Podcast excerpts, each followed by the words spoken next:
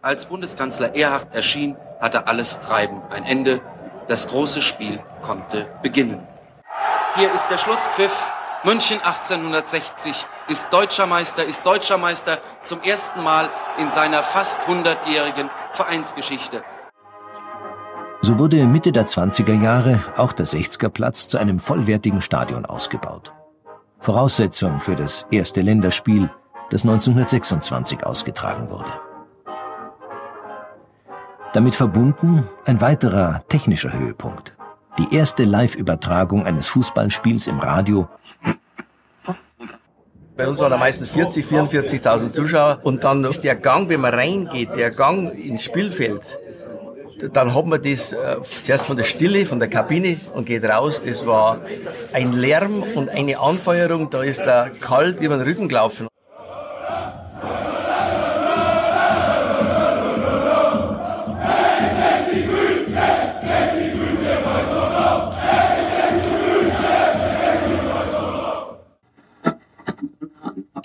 Aber auf die Fans ist Verlass. 7000 Löwen an einem Mittwochabend, 500 Kilometer von München entfernt und die 7000 sind fast doppelt so laut wie die restlichen 15.000 im Aue-Stadion.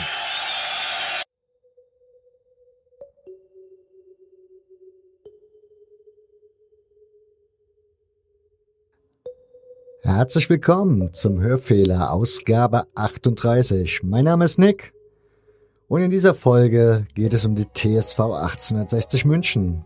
Dazu eingeladen habe ich mir Stefanie Dilber, ihres Zeichens engagiert in Initiativen Löwenfans gegen Rechts, Pro 1860, Freunde des 60er Stadions.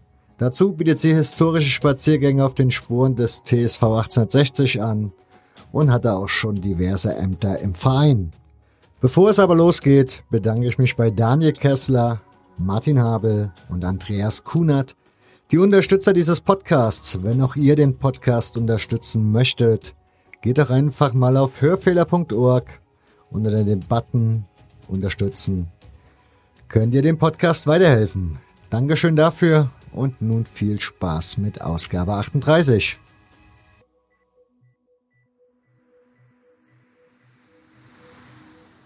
Grüß dich, Stefanie. Hallo. Servus. Hallo. Ja, ich habe dich ja jetzt schon groß und breit angekündigt. Du hast viel Freizeit, wie man sieht. ja, ja. Richtig, das geht manchmal zu, zu Ungunsten der Arbeit, äh, macht aber mehr Spaß als die meiste Arbeit tatsächlich. Was macht dir von den Dingen, die ich jetzt so gerade aufgezählt habe, so am meisten Spaß? Also worauf freust du dich dann immer so am meisten? Also tatsächlich machen mir die Löwenspaziergänge ähm, sehr viel Spaß auch wenn das mitunter schon anstrengend ist, aber das, das ist wirklich sehr schön, weil mich die Geschichte von 60 interessiert und durch Giesing zu, zu, zu laufen und auch über Giesing zu reden, macht mir unheimlich viel Spaß. Man trifft immer wieder neue Menschen, die interessiert sind, man erfährt immer wieder Neues. Ähm, das, ist wunder das ist wirklich total schön und kann die Leute für die Geschichte von 60 und von Giesing begeistern. Jetzt habe ich so in den letzten Folgen eine Menge Historiker gehabt, die das mhm. aber auch irgendwie studiert haben, also mhm. ausgebildet waren in der Hinsicht. Und habe mich extrem gewundert, dass die schon in frühesten Jahren da ein Febel für hatten. Mir ist das völlig abgegangen in meinen jungen Jahren. Von daher, wie hat's denn bei dir angefangen, dieses Interesse für die, für die Geschichte deines Vereins? Das hat im Grunde genommen mit dem Fansein angefangen. Ich bin 1989 auf 1860 gestoßen, war dann das erste Mal im Stadion und dann total angefixt von dem Verein und habe dann auch gleich probiert, alles Mögliche über den Verein herauszufinden, was damals eben in der, ähm, sage ich mal, vordigitalen Zeit noch gar nicht so einfach war, weil ich mich dann natürlich vor allem in erster Linie auf die, die Zeitungsberichte ähm, verlassen musste und da hat mich die Geschichte des Vereins schon unheimlich fasziniert, wie alt der Verein ist, ähm, was da alles los ist, welche Erfolge es dann der Vergangenheit gab.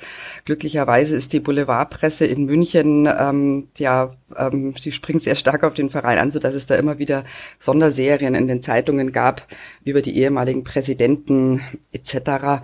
Das habe ich damals alles gesammelt. Ja, und dann eben ähm, im Laufe der, der letzten Jahre mich immer stärker da mit beschäftigt und genau, so, so ist es gekommen.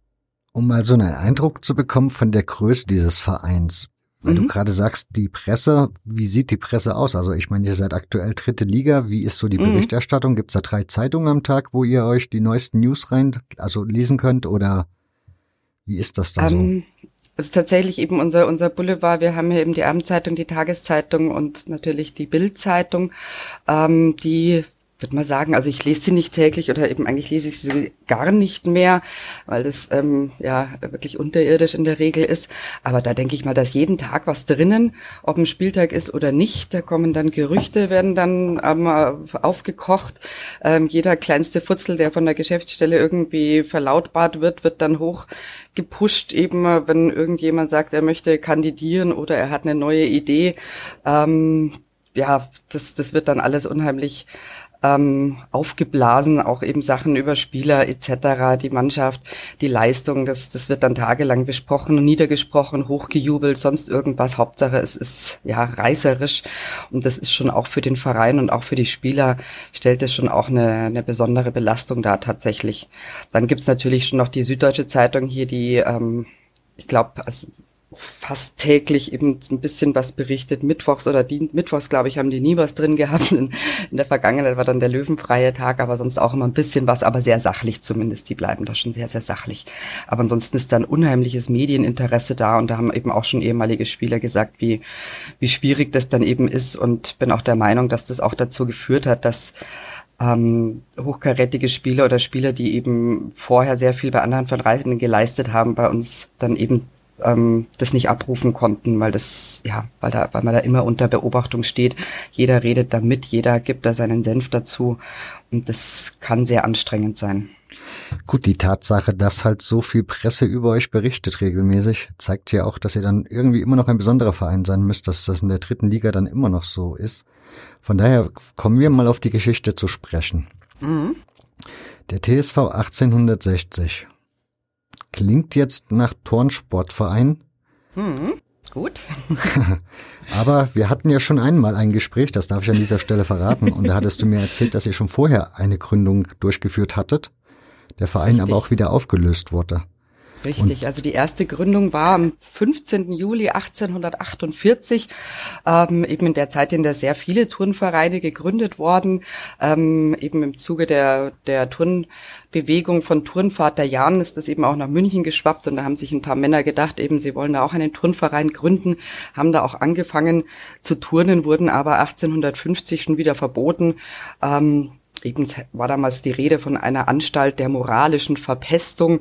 Man hat da eben unterstellt oder befürchtet, dass da eben ja politische Agitation in diesem Turnverein betrieben wird. Wurde ja wohl auch eben in einigen Turnvereinen. Also die Turnbewegung ist ja auch auf dieser nationalistischen Nationalbewegung ähm, äh, gefußt ähm, mit ja mit eben im Grunde genommen dem Ziel eines zusammenhängenden äh, Deutschlands und der Überwindung eben auch des, der, der Mächte des Adels und die, des Auf, ähm, der, der, der Stärkung des Bürgertums. Ähm, ob das jetzt bei 60 stark der Fall war, möchte ich bezweifeln. Da wollte man wahrscheinlich wirklich nur turnen. Aber eben, es wurden damals alle Turnvereine verboten und so eben auch ähm, der Turnverein München. Genau. Und ja, zehn Jahre später hat sich der Zeitgeist dann geändert. Ähm, das war auch im Gesamtdeutschland ähm, der Fall. Im Jahre 1860 gab es dann oder auch in den Folgejahren unheimlich viele Neugründungen von Turnvereinen. Und ja, am 17. Mai 1860 wurde eben dann der ähm, Verein zur körperlichen Ausbildung neu gegründet. Der hat damals, haben sie sich wirklich ähm, diesen Namen gegeben, damit da auch ja nicht der Anschein erweckt werden könnte, es geht um irgendwelche politischen Motive, sondern es ging hier, es geht hier wirklich nur um die körperliche Betätigung. Zwei Jahre später hat man dann gemerkt, okay, es klappt, man kann sich jetzt in ähm, Münchner Turnverein wieder umbenennen. Waren das dieselben Menschen wie damals bei der ersten Gründung oder waren das dann neue ja, Gesichter? Ja, größtenteils, genau, größtenteils, ja. Der Fußball spielte aber zu der Zeit noch keine Rolle. Nee, der war noch lange nicht in München angekommen. Der Fußball kam erst, ja, 1896 nach München. Ähm, vorher wurde da wirklich geturnt, wirklich eben nach den hehren Zielen des Turnvater Jan frisch, fromm, fröhlich, frei wurden ähm, turnten in erster Linie natürlich auch nur Männer. Man hat dann auch das Lehrlingsturnen bald eingeführt, hat dann eben auch die Jugend eben wollte man zum Turnsport heranführen, hat es dann eben auch geschafft und hat auch eben eine wurde dann auch anerkannt als ähm, Erziehungsanstalt, ähm, wurde dann auch eben steuerfrei gestellt. Also das Turnen war hier ganz groß. Ähm, im Vordergrund gestanden. Wie gesagt, Fußball in München 1896 wurde der erste Münchner Fußballclub gegründet, damals noch unter dem wunderschönen lateinischen Namen Terra Pila. Ähm, Ball auf der Erde könnte man das übersetzen, was eben auch darauf hindeutet, dass das in erster Linie Studenten und Akademiker waren, die da gegen den Ball getreten haben. Und in der Folgezeit kam es dann eben zu Neugründungen anderer Vereine beziehungsweise zur Gründung von Fußballmannschaften innerhalb der bestehenden Vereine. Hast du da zu dieser Zeit so ein bisschen Einblick, was da so an Gründungen, also an Vereinen aufkam und vor allen Dingen, wer vielleicht auch ursächlich dafür war? Weil beim FC Bayern sagt man ja auch weil der Bensemann wieder nach, dass er da seine Hände im Spiel hatte. Also die, die, die Namen von den, von den ähm, Funktionären da bei den Roten, genau, du lachst schon. die kenne ich nicht auswendig, falls ich sie mal gelesen habe, habe ich sie verbannt in mein Hinterstübchen. Ähm, ähm, es war hier, wobei, ich glaube, Walter Benzemann, der war doch gar keiner von den Roten, oder? Ich glaube, der war nur bei der Vereinsgründung mit betätigt, wie bei wahrscheinlich 20 anderen Vereinen in Süddeutschland ja, genau, auch. richtig, ja. Ja, also bei den Roten war es ja eben so, ähm, es gab ja eben damals noch eben die, in, Deutschland war ja die Turn, ähm, Turnerbewegung ist dominant und ähm, federführend ähm, und die hatte Probleme mit dem Fußballspielen. Es wurde auch eben von der englischen Krankheit und von der Fußlümmelei eben geredet, ähm, dass das eben kein richtiger, keine richtige und ordentliche Betätigung wäre für, für Junge oder überhaupt für Männer.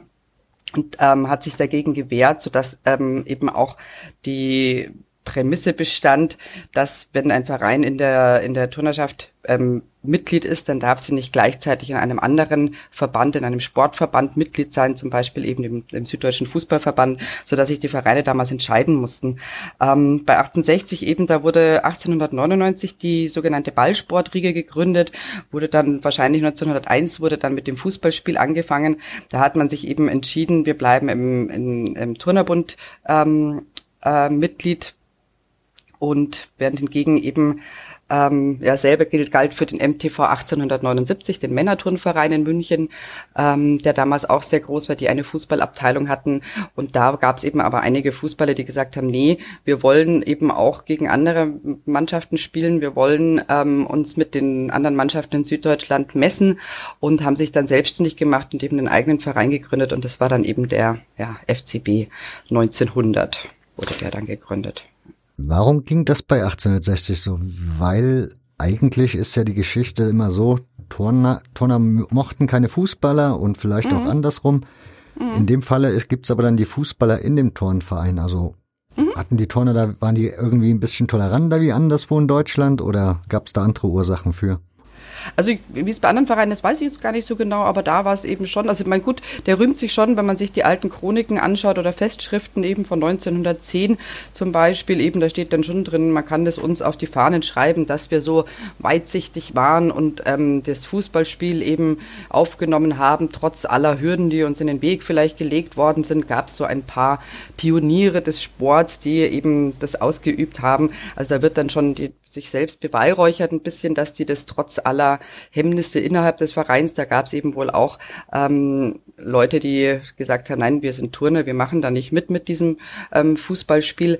Ähm, aber es gab eben auch einige, die gesagt haben, nee, das finden wir gut und das machen wir und das probieren wir aus und, und setzen das dann durch. Und das wurde dann eben durchgesetzt. Es waren wirklich auch die Leute, die die Fußballabteilung damit aufgebaut hat, die waren schon länger im Verein tätig, ähm, hatten sich da auch einen Namen gemacht und ähm, so dass das dann eben auch durchgesetzt werden konnte als eine ja Anfangs war das eher so, ach, wir spielen noch nebenbei. Turnen war immer der, der, der Mittelpunkt.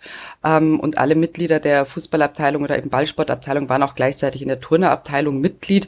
Und das war so ein bisschen nebenbei lief das so als ja, Freizeitvergnügen erstmals Anfang, bis sich das dann eben ähm, etabliert hatte und durchgesetzt hatte. Wann ist der TSV dann auch zum Süddeutschen Fußballverband oh. eingetreten? Das, ja, du stichtest mir jetzt Fragen genau mit den Daten eben. Das ist immer, Ungefähr, da das muss ja jetzt nicht. na, na, wir haben das schon alles hier vorliegend, so. Also hoffe ich zumindest mal. Nee, natürlich habe ich das jetzt nicht hier das persönliche ähm, vorliegen, aber das ist vielleicht so 1907, bin mir jetzt gar nicht sicher. Also es wurde 1903 haben die, ähm, meine ich, eben den, den Münchner Fußballverband gegründet, ähm, eben mit glaube, sechs Mannschaften waren das eben, die sich damals zusammengetan haben, viel, oder Vereine eben, viel mehr gab es damals auch nicht, muss man eben sagen. Ähm, und haben dann eben so eine Münchner Meisterschaft eben schon mal ausgetragen. Also das war ähm, dann schon mal was und eben und dann langsam eben den, dem, dem Süddeutschen Fußballverband angeschlossen und haben dann da auch mitgespielt. So, genau. Also ich meine. Weil du ja am Anfang gesagt hast, die Turner waren in diesem Turnerbund drinne. Mhm.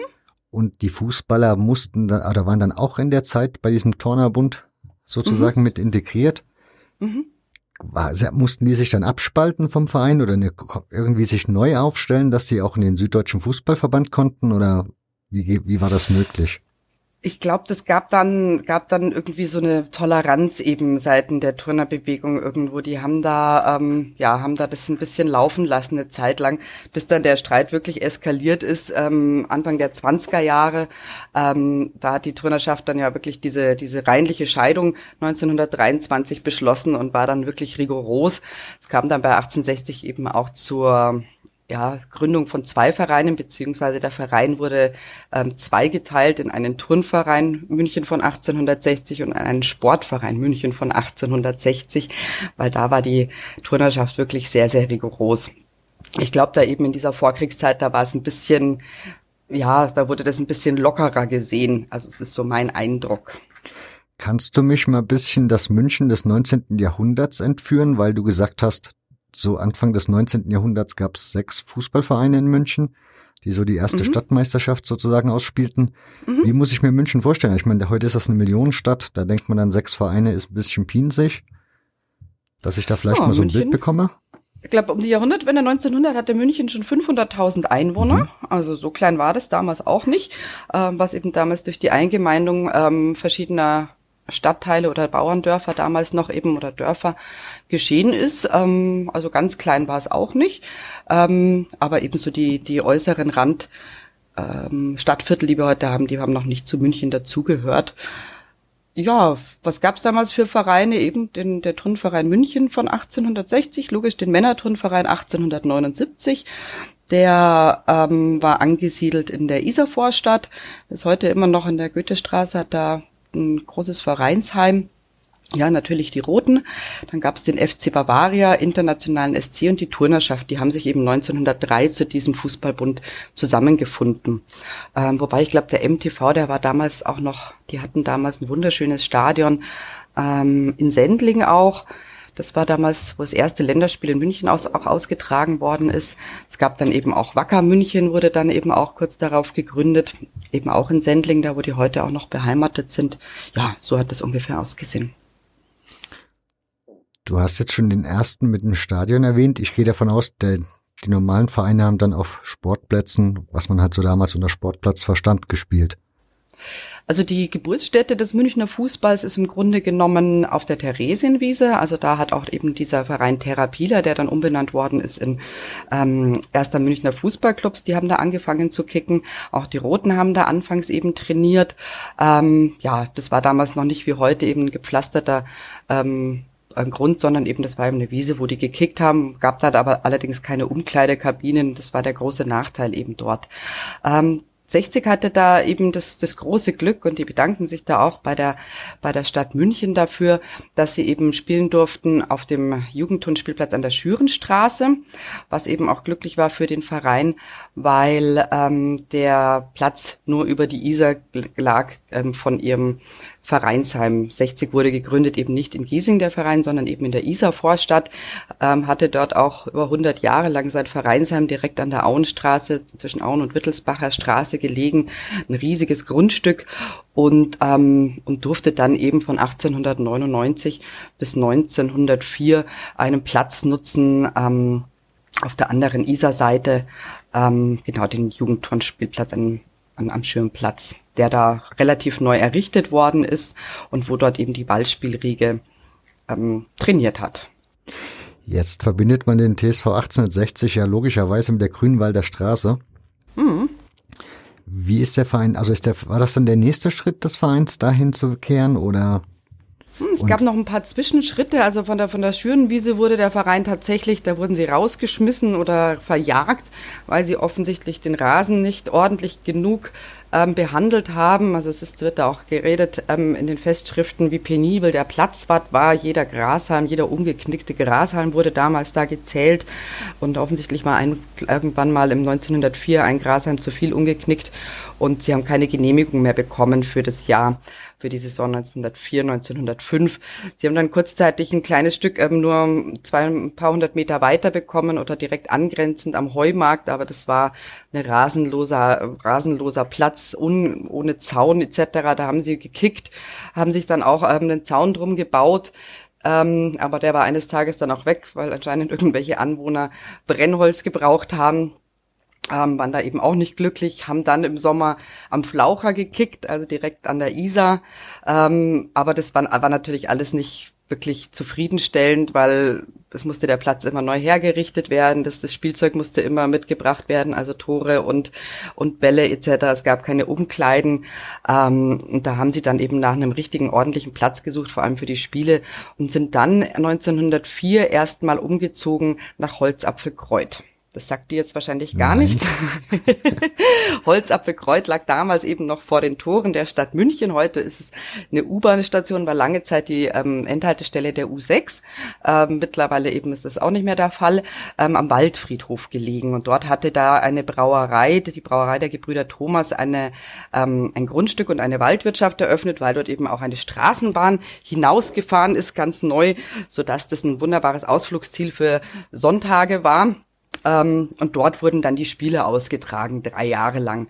Fürs Training war das natürlich nicht geeignet, weil das halt schon mehr oder weniger ein Tagesausflug war. Trainiert haben die Löwen damals dann auch auf der Theresienwiese. Was, für eine, mal, hm? was für eine Brauerei war das? Die Gebrüder Thomas, die sind dann später eben zu Paulaner gekommen. Aha. Genau. Ja, damals gab es noch ganz viele Brauereien in München. Ähm, ja, mittlerweile gibt's ja auch wieder mehrere. Stimmt. Das stimmt. Genau. Ja, und eben aber nachdem das so weit weg war, ähm, das war dann auch nicht optimal, haben sie mal geschaut, na, wo können wir was ein bisschen Zentrumnäheres haben und haben dann eben über einen Halbstürmer der dritten Mannschaft, der hat ähm, dann den Kontakt aufgetrieben zu einem Großbauern in Giesing, dem Kaspar Peter, das war eben so der größte Bauer eben im ehemaligen Bauerndorf Giesing, der sehr viele Wiesen und Felder eben hatte und ähm, der hat ihnen dann ein Stück Wiese verpachtet. Das war am Alpenplatz gelegen. Ähm, den Alpenplatz gibt's heute noch und eben etwas westlich davon war eben dieses, diese Wiese gelegen, wo sie dann von 1907 bis 1900 oder von 1908 bis 1911 gespielt und trainiert haben. Was vorteilhaft war, dass das relativ zentral gelegen ist. Da gab es eine Straßenbahn, gute Verkehrsanbindung. Es gab allerdings keine Umkleiden und der Platz war relativ kurz, also der war nur 90 Meter lang. Das ist nicht ganz optimal. Ähm, und als dann eben Gerüchte aufkamen oder der Kasper Peter sich überlegt hat, der Mensch eben in München werden Wohnungen gebraucht, ganz dringend, also damals muss es noch schlimmer gewesen sein als heute, ähm, hat der sich dann überlegt, der verkauft das Grundstück lieber und lässt da eine Bebauung zu und dann mussten die Löwen ähm, umziehen. Aber der Kasper Peter hat ihnen gleich eben ein neues Grundstück gegeben und das ist eben dort, wo heute das ähm, 60er Stadion steht. Und da sind sie 1911 hingezogen, haben die erste Tribüne gebaut, haben dann Stadion eingelegt, eben sowohl für Leichtathletik als auch für Fußball, eben mit einer 400 Meter Laufbahn mit Anlagen für die Leichtathleten. Ähm, und da sind sie, oder waren sie dann eben ab 1911 beheimatet. Das heißt, da hat der Verein dann sozusagen seine Heimat gefunden, was man genau. heute noch so damit verbindet. Mhm. Ich vermute, das war aber am Anfang noch kein Stadion dann so mal, mal so schnell. Wie hat der TSV 1860 an sich, du hast ja gesagt, das war ein Turner, die haben das dann mal so ein mhm. bisschen nebenbei gemacht, dann irgendwann mhm. wurde das ein bisschen ambitionierter. Mhm. Wie hat sich der Verein dann so ein bisschen weiterentwickelt, dass es dann ja irgendwie dieses Fußballstadion gab und man wahrscheinlich auch irgendwie so ein bisschen ambitionierter Fußball gespielt hat? Das kam einfach eben mit der Popularität des Fußballspiels generell. Ähm, eben, das hat sich dann in München ähm, relativ schnell durchgesetzt. Also das eben, denke wie in vielen anderen Städten eben auch, hat es den Leuten sehr viel Spaß gemacht zu spielen. Eben, es kamen dann auch Zuschauer. Also es waren dann schon eben so ähm, eben ja bis zu äh, 1000 Zuschauer, die dann eben zu den Spielen kamen, eben schon in der Vorkriegszeit. Ähm, ja, so wurde es immer populärer. Es kamen Jugendmannschaften hinzu. Ähm, ja, hat einfach Spaß gemacht den Leuten und ich denke, deswegen hat sich das langsam durchgesetzt. Eben auch auch bei 60 eben hat man dann ähm, ja eben an den an den Meisterschaften teilgenommen, hat dann eben auch ähm, den ersten Titel gewonnen. Das war die Münchner Frühjahrsmeisterschaft, die ähm, die, die 60 damals gewonnen hat, was ein riesengroßer Erfolg war im Mai 1909. Ähm, eben da war man dann Frühjahrsmeister des Münchner Fußballbundes. Ähm, ja, so hat sich der, der Fußballsport hier in München entwickelt. Also die Rothosen, wie sie damals genannt wurden, ähm, die waren dann ein bisschen ambitionierter noch als, als man bei 60 eben war. Die wollten von vornherein eben schon ähm, ja, guten Fußball spielen, haben sich da von Anfang an eben auch ausländische ähm, Trainer und Spieler geholt, um haben, haben Auslandsreisen unternommen, haben ähm, Vereine eingeladen, um das zu lernen. Bei 60 hat man das eher noch auf einem ja kleineren Niveau eben gemacht. Deswegen ähm, ja war man auch nicht ganz die beste Mannschaft in München. Du hast ja diverse Vereine aufgezählt. Bei mir wäre mhm. jetzt immer so der erste, der fällt auch den Rothosen gegenüber, wäre jetzt Wacker München so für mhm. mich so der erste, der erste Verein, den man in München mhm. kennt, der irgendwie ein bisschen erfolgreicher war, mhm, der ja auch sehr lange in der Frühphase mhm. unterwegs war. Mhm, so alt bist du ja noch gar nicht eigentlich, dass du die noch erlebt hättest, oder? Ich habe das Glück, ich bin ja hier in mhm. Neunkirchen zu Hause, dass es da zwei verrückte Münchner gab, die haben irgendwann im, im Suff, sage ich jetzt mal so ein bisschen salopp, das Spiel gespielt, sich die ewige Bundesliga-Tabelle zu nehmen, Augen zuzumachen, den Finger drüber rutschen zu lassen, sagen, wir suchen uns jetzt einen neuen Verein, weil ihr Wacker München halt untergegangen ist. Und mhm. das waren halt Wacker München-Fans und deshalb. Ach, ja. witzig. Ah, okay, so kam das. und außerdem hat mit Neunkirchen, die haben in der Zeit, den Anfang der 20er Jahren mit Wacker München doch das eine oder andere mhm. Duell gehabt. Mhm. Daher. Mhm. Verstehe. Ja, ähm, Wacker München tatsächlich, ähm, ich glaube 1903 gegründet, eben ist es nicht nicht hundertprozentig im Kopf. Ähm, warte mal, mal schauen, ne? vielleicht habe ich es gerade da. Na, ist ja auch egal. Ähm, die waren in den 20er Jahren, waren die eben relativ stark. Ähm, also da waren die eben mit den Rothosen, ja, waren die so die, die ersten, die zwei stärksten Mannschaften, während 60 dann noch dritte oder vierte Kraft eben war, noch neben dem MTV. Und eben später hat der Wacker dann nochmal eben in der zweiten Liga auch gespielt gehabt. Eben 70er Jahre irgendwie ähm, sind die dann nochmal nach oben gekommen. Ähm, mittlerweile weiß ich gar nicht, wo die spielen. Irgendwo, ja, A-Klasse Fußball. Ähm, aber eben ist ein sehr, sehr ähm, sympathischer Verein, finde ich. Die machen auch sehr viel, den gibt's eben immer noch, sind noch aktiv. Die Sterne eben äh, mit dem wunderschönen Logo eigentlich, was ich, was ich sehr, mhm. sehr schön finde, ähm, die auch viel Integrationsarbeit machen und dafür auch ausgezeichnet worden sind. Hier in, in, München, eben hier in Sendling, haben da auch einen ganz schönen Platz. Ähm, ja, allerdings eben ist der Platz eben nicht ganz optimal, also gerade auch für die Frauen. Also die haben dann auch, war auch eben einer der ersten Vereine mit einer Frauenabteilung neben den Rothosen. Wie gesagt, die ähm, Entschuldigung, haben da eine Frauenmannschaft auch gehabt und sind da auch sehr aktiv. Der, der FFC Wacker München hat sich dann ähm, verselbstständigt, also der Frauenfußballclub, ähm, ja, die auch sehr aktiv, ähm, erfolgreich gespielt haben, aber eben mit dem Platz eingeschränkt sind, weil sie da eben dann auch nicht in die, in die Bundesliga kommen können, was gerade für die Juniorinnen dann schon auch ein bisschen schwierig war, weil da tatsächlich auch so für die B-Juniorinnen, ähm, da gibt's Regelungen des DFB, die ja doch sehr hoch sind die es wahrscheinlich auch unbedingt gebraucht hat. Sicherlich, sicherlich. Flutlichtanlagen, was weiß ich alles. Also das, aber gut. Ja. Anderes Thema. Mhm. Gut, kommen wir zurück zu den Löwen. Wir sind an der Grünwalder Straße und der TSV 1860 wird langsam ambitionierter. Mhm. Wann würdest du sagen, war der TSV 1860 so, dass du sagst, Fußball war jetzt wirklich mit den Drang, dass man unbedingt Titel haben möchte oder erfolgreich Fußball spielen möchte, vielleicht auch mal eine Auslandsreise machen oder sich prominente Vereine nach München holen zu einem Gastspiel? Das war dann in den 20er Jahren hat das angefangen. Also da nach dem zweiten, nach der, Entschuldigung, nach dem ersten Weltkrieg ist ja ähm, Fußball hat er geboomt in Deutschland eben auch ähm, oder auch in Österreich, wie wir sehr schön vom Alexander gehört haben von der Vienna. Also das ist ja relativ ähnlich dann eben. Und ähm, nachdem das dann eben so, so populär geworden ist, ähm, hat dann Mitte der 20er Jahre haben sie dann eben einen größeren Fokus auf den Fußball gelegt, auch eben der Heinrich Zisch ähm, war da auch ganz vorne mit dabei. Der war damals eben auch Präsident, langjähriger Präsident, hat war eben auch einer der Gründungsmitglieder der, der Fußballabteilung. Ähm, der hat da eben auch dazu beigetragen. Und ähm, ja, man hat dann eben den ersten ähm, wirklich richtig, ähm, na, ähm, erfahrenen Trainer geholt. 1925, da kam dann eben Max Bräunig der vom Karlsruher FV, beim Karlsruher FV selbst gespielt hatte, selbst eben dort Meister geworden ist 1910 und einer der besten Mittelläufer seiner Zeit gewesen sein sollte, der wurde nach München geholt, ähm, ja, als erster richtig ähm, professioneller Fußballtrainer. Und der hat den Löwen dann einiges beigebracht, ähm, vor allem in Sachen Taktik, aber auch eben im ähm, Sachen Fitness und, und Technik, so dass das ja relativ bald Früchte getragen hat.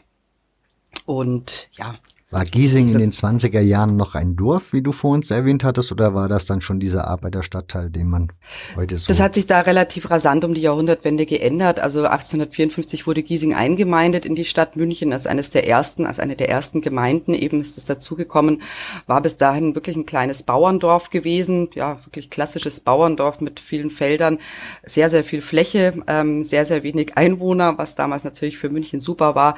Ende des 19. Jahrhunderts, als ähm, das Zeit Zeitalter der Industrialisierung ähm, äh, begonnen hat und dann ja sehr viele Arbeiter gekommen sind, die Wohnung gebraucht haben und das da hat man dann Baugrund in Giesing gefunden, so dass da eben dann ja sehr sehr viele Häuser entstanden sind, sehr viele Arbeiter hingezogen sind und sich dann auch die Einwohnerschaft stark verändert hat zu der Zeit in Giesing, muss man ganz klar sagen. Das war wirklich dann mh, ebenso um die Zeit 1920, 1910, 1920 ein ganz, ganz klassisches Arbeiterviertel, ähm, der mit riesig hohen ähm, Prozentzahlen bei den Wahlen, die eben die SPD oder die KPD, USPD gewählt haben.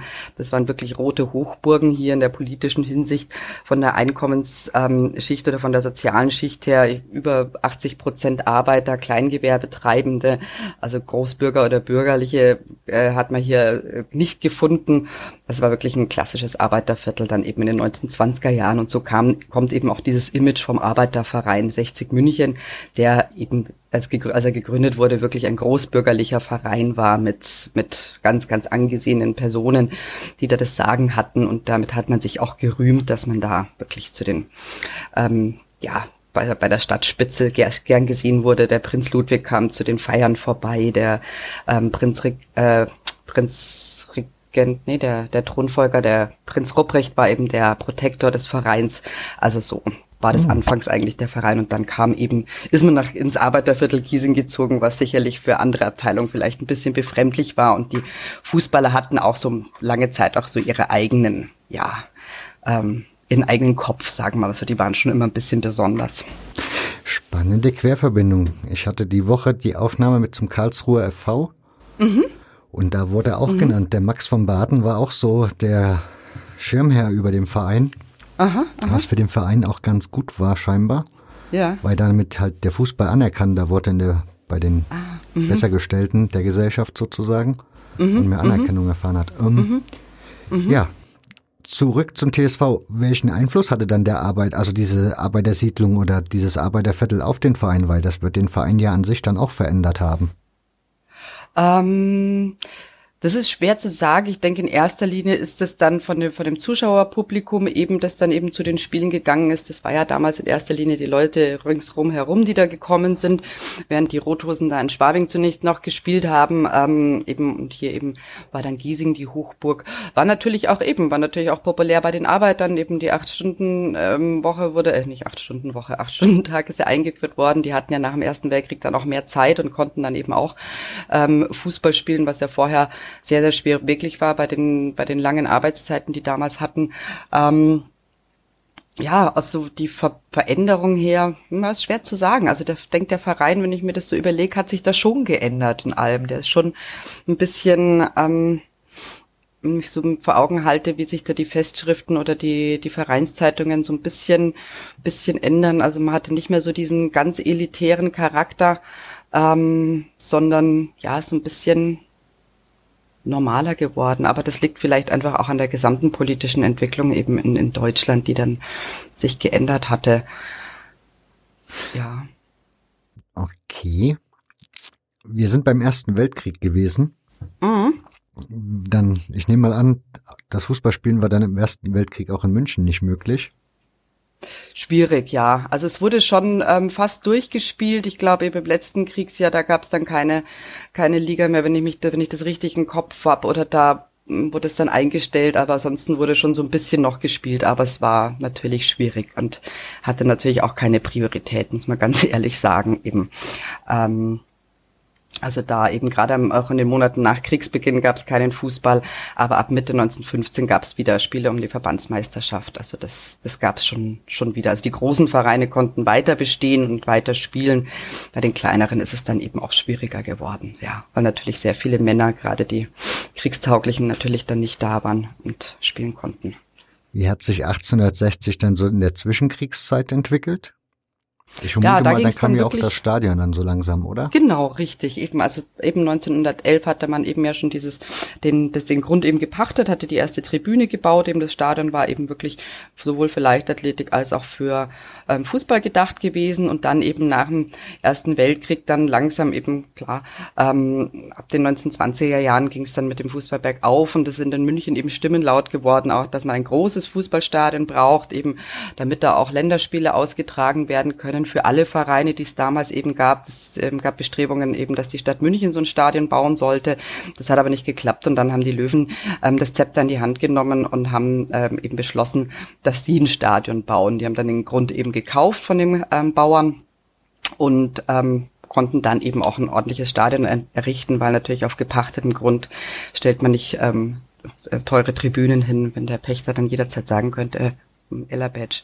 Genau, und die haben dann eben das Stadion gebaut, eben bis ähm, 1926 eben ist es dann, ja, 1926 waren dann 40.000 Zuschauer eben auch Platz, ist dann, die Stehhalle wurde eben gebaut, also die heutige Gegengerade oder eben, wir sagen immer noch Stehhalle, ähm, ähm, die Haupttribüne wurde erweitert, Wälle eben im Osten und im Westen wurden aufgeschüttet, sodass da eben viele Zuschauer ähm, Platz hatten und stehen konnten. Und so war das das größte Fußballstadion Süddeutschlands.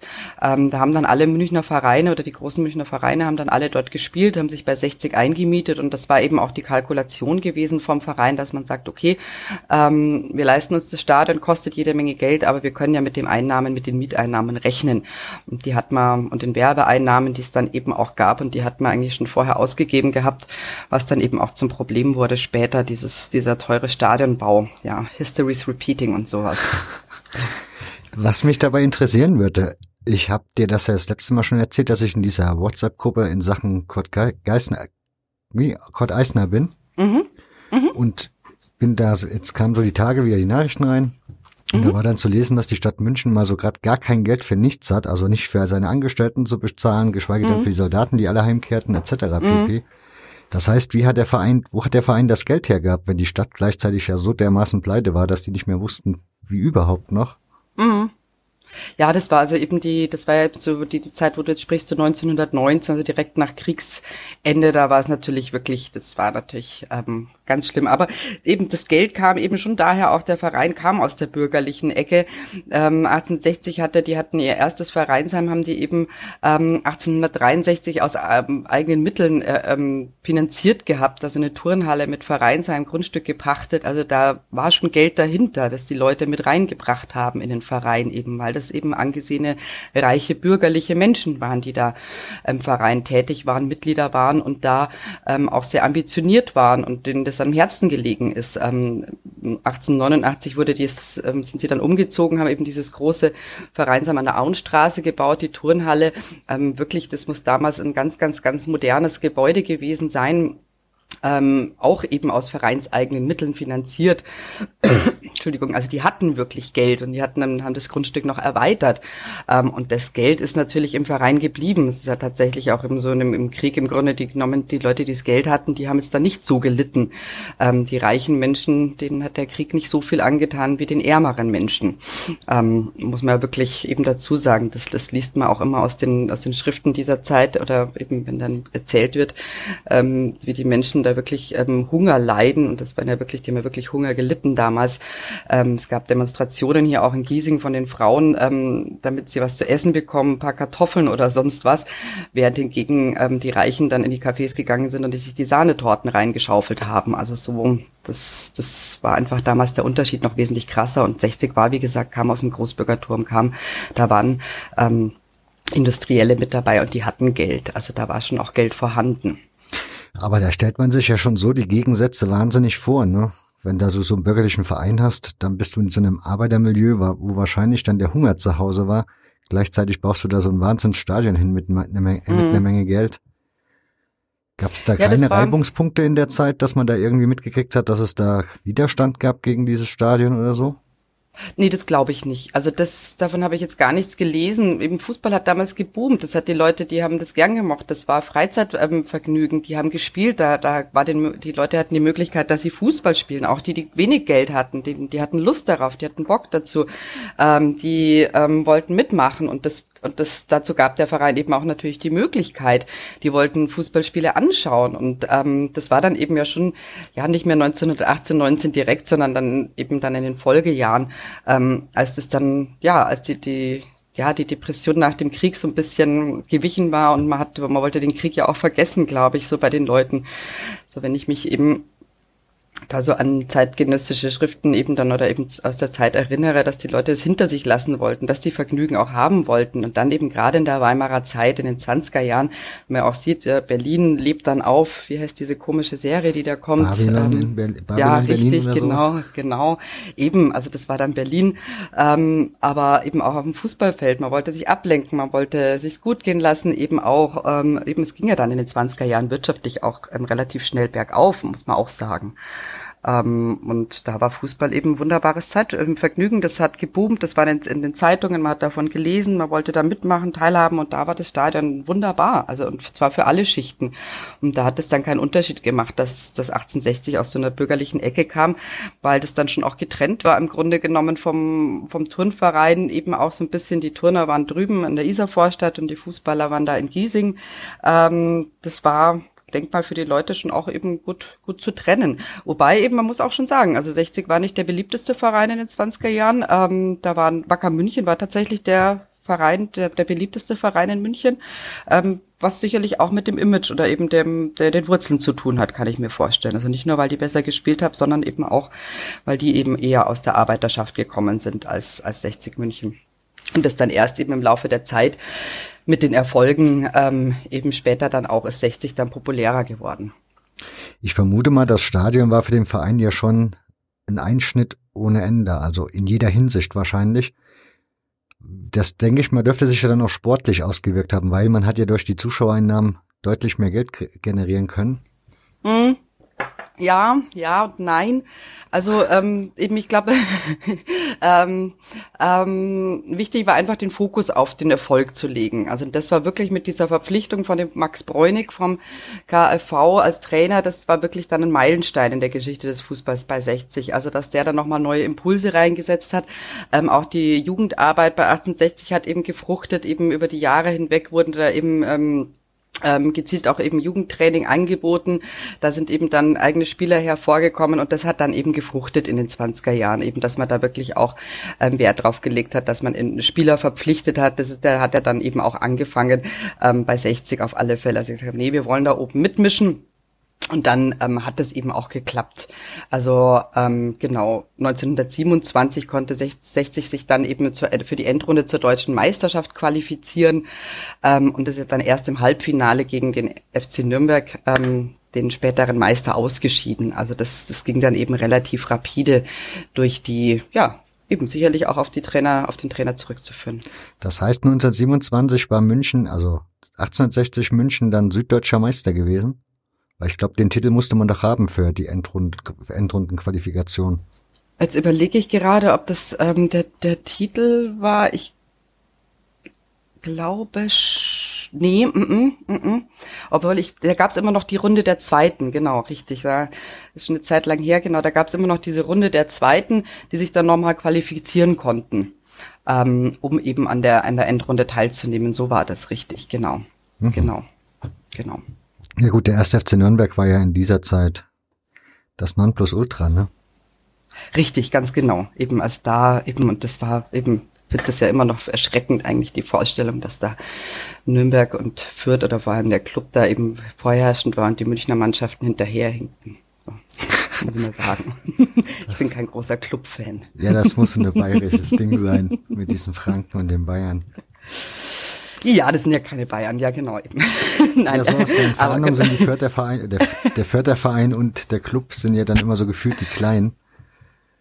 Da hat man ja, ja. immer noch mal eher so ein Herz wie, ja, wenn man jetzt an die Rothosen ja, denkt. Na, sag mal so eben, ich habe jetzt, eben, also gegen Franken generell habe ich ja nichts. ich bin ja, bin ja tolerant, aber ich mag den Club, ich weiß nicht, irgendwie eben gibt's hier tatsächlich eben ähm, viele, viele Fans auch von 60, die ja Freundschaften haben zu Clubfans oder sowas was ich nicht verstehe, aber eben Mai, jeder er mag.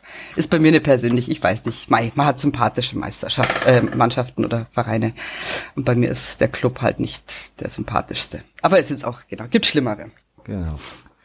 Ja, war, das war so der erste Erfolg dieser, dieses Spiel gegen den ersten FC Nürnberg im Halbfinale. Ähm, genau, eben, also da eben Richtig, das war also das war natürlich ein riesen ähm, Riesenerfolg, die, der, der, dass die da im Halbfinale gelandet sind um die deutsche Meisterschaft ähm, und dann auf einmal eben in den Zeitungen waren. Die haben dann ähm, gegen Mannschaften gespielt, FSV Frankfurt, FC Schalke und VfB Leipzig. Also die Mannschaften haben sie besiegt gehabt. Ich meine, das ist, das ist natürlich großartig. Und dann ist es in der Presse und dann wird die Mannschaft das heimgekommen, eben nach dem, ähm, das war dann eben nach dem, nach dem Sieg in Pforzheim wurden die empfangen, der, die, die wurden auf den Köpfen äh, ähm, äh, auf den Schultern der, der Fans eben getragen. Es gab einen Siegeszug durch die Stadt. Also das war, das war ein Riesenerlebnis für die Mannschaft. Also das, und eben dann auch entsprechend natürlich auch in der Presse wurde das dann schon auch, ähm, ja, gefeiert. Ja. Und die Entwicklung hielt dann so an, bis dass der Zweite Weltkrieg losging? Ähm, es gab, ja, gab, gab dann nochmal ein kleines Tief eben auch und da wurde dann der Max Bräunig wurde dann eben auch entlassen. Ähm, man hat dann ähm, tatsächlich eben Richard Richard Little, Little Domby geholt, der ja eigentlich mit dem anderen Verein aus München hier in Verbindung gebracht wird und dann eben blöderweise auch Meister geworden ist mit dem Verein.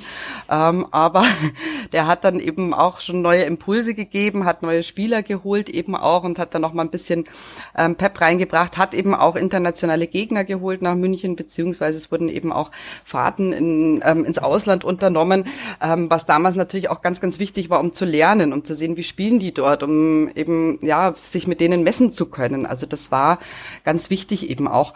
Und ähm, ja, man hat den, ähm, den, den, den Dombi dann allerdings eben, ja, ähm, man wollte sein Gehalt nicht zahlen, richtig, genau, da konnte es nicht mehr zahlen. Also es ist dann bei 60 eben schon finanziell bergab gegangen ähm, als Folge der Weltwirtschaftskrise. Das war eben dann der große ja, Einbruch dann bei 60 eben auch und man konnte ihm das Gehalt nicht zahlen und gesagt, so, hm, du kannst bleiben, aber wir ähm, zahlen dir weniger Geld, aber dafür kriegst du einen längeren Vertrag. Ähm, das hat er abgelehnt und genau, der ja, ist dann bei den Rothosen gelandet und mit den 32 Meister geworden. 60 hat dann, ähm, hat ähm, Bräunig dann wieder eben auch zurückgeholt. Ähm, und ist dann, hat es dann ähm, geschafft, noch vor im, im Jahr 1931 ins Finale der deutschen Meisterschaft zu kommen. Und das muss wirklich ein Wahnsinnsspiel gewesen sein. Und eigentlich wären wir ja auch deutscher Meister geworden, wenn nicht der Schiedsrichter gewesen wäre. Genau, muss man mal so sagen. Jetzt bin ich natürlich gespannt und alle Hörer wahrscheinlich auch, von welchem Spiel du da redest, also wer da der Gegner war, was ja, da so war, spannend war. Die Hertha aus Berlin. Ja. Richtig, richtig, richtig. Also eben, also da die, die Zeitungen schreiben dann wirklich alle ganz, ganz deutlich irgendwie, eigentlich hätte es nur einen Sieger geben können. Ähm, der wahre Sieger lautet 1860 München. Ähm, Im Kicker stand zwei krasse Fehlentscheidungen des Schiedsrichters brachten so die harte und schwere Arbeit eines ganzen Jahres um den verdienten Lohn. Ähm, Genau, also es ist wirklich, also die, da sind sich die Zeitungen einig. Ähm, jetzt bin ich gerade am überlegen. Ich glaube, das waren zwei Abseitstore, die er gegeben hat, der Schiedsrichter, ähm, ganz deutlich. Ähm, ja, und eben den Elfmeter, den er 60 verwehrt hat. Und so hat dann eben ähm, Hertha BSC 3 zu 2 gewonnen. Also das, ja, ja, ja. Ist in der Nachbetrachtung ja. noch schlimmer, wie es wahrscheinlich zu jener Zeit war, wenn man weiß, dass danach der FC Bayern so der Erste war, der den Titel nach München geholt hat? Ja, das ärgert mich natürlich ganz, ganz gewaltig. Ähm, äh, ja, das ärgert mich schon gewaltig. Ähm, das vor allem tatsächlich. Und eben, finde das schon, finde das schon, ich wusste ja lange Zeit nichts von diesem Spiel oder sowas, dass es das gegeben hat eben. Und ähm, sich überlegt, Hertha hat jetzt zwei Meistertitel, wir haben nur einen im Grunde genommen. Und eigentlich wäre der uns zugeschrieben. Ich meine, ich bin jetzt eben, sage jetzt nicht, also mit diesem ähm, Videobeweisen, den ganzen Schmarrn, das davon dann, davon, vielleicht Schmarrn, meine Güte, es ist, weiß, ist halt, das gehört zum Fußball, Fehlentscheidungen gehören zum Fußball dazu im Grunde genommen. Ja, aber es ist schon ärgerlich, weil, na gut, aber damals im Grunde wurde das eben schon auch wie ein Sieg gefeiert. Also da ich, das ist noch ein bisschen anders damals gewesen, als es heute ist. Irgendwie, das wurde anerkannt, die Leistung, meist, äh, die, die Leistung der Löwen. Ähm, toll, dass sie es überhaupt so weit geschafft hatten. Im Grunde genommen, die wurden eben vollkommen mit Hurrarufen am Bahnhof empfangen.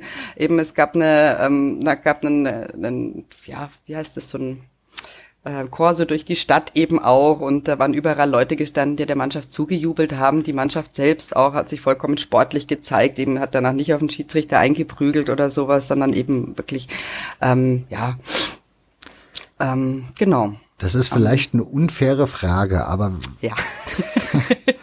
du weißt ja noch gar nicht, was kommt. Du hast ja gerade erzählt, dass die Rothosen dann kurz darauf deutscher Meister geworden sind. Ist dann der Empfang für die genauso ausgefallen? Also waren die Zuschauer zu der Zeit noch, sagen wir mal, unparteiischer oder eben mehr Fair Play? Oder war es dann schon was anderes bei 1860, diese Vizemeisterschaft in München, als dann nachher die anderen? Nee, die, die, die anderen wurden schon auch, also das braucht man gar nicht, braucht man gar nicht, die wurden auch empfangen. Weiß nicht, ob es dieselben Leute waren, also ich glaube, es gab dann schon welche, die eher Löwen-Fan, eher Bayern-Fan waren, das denke ich schon.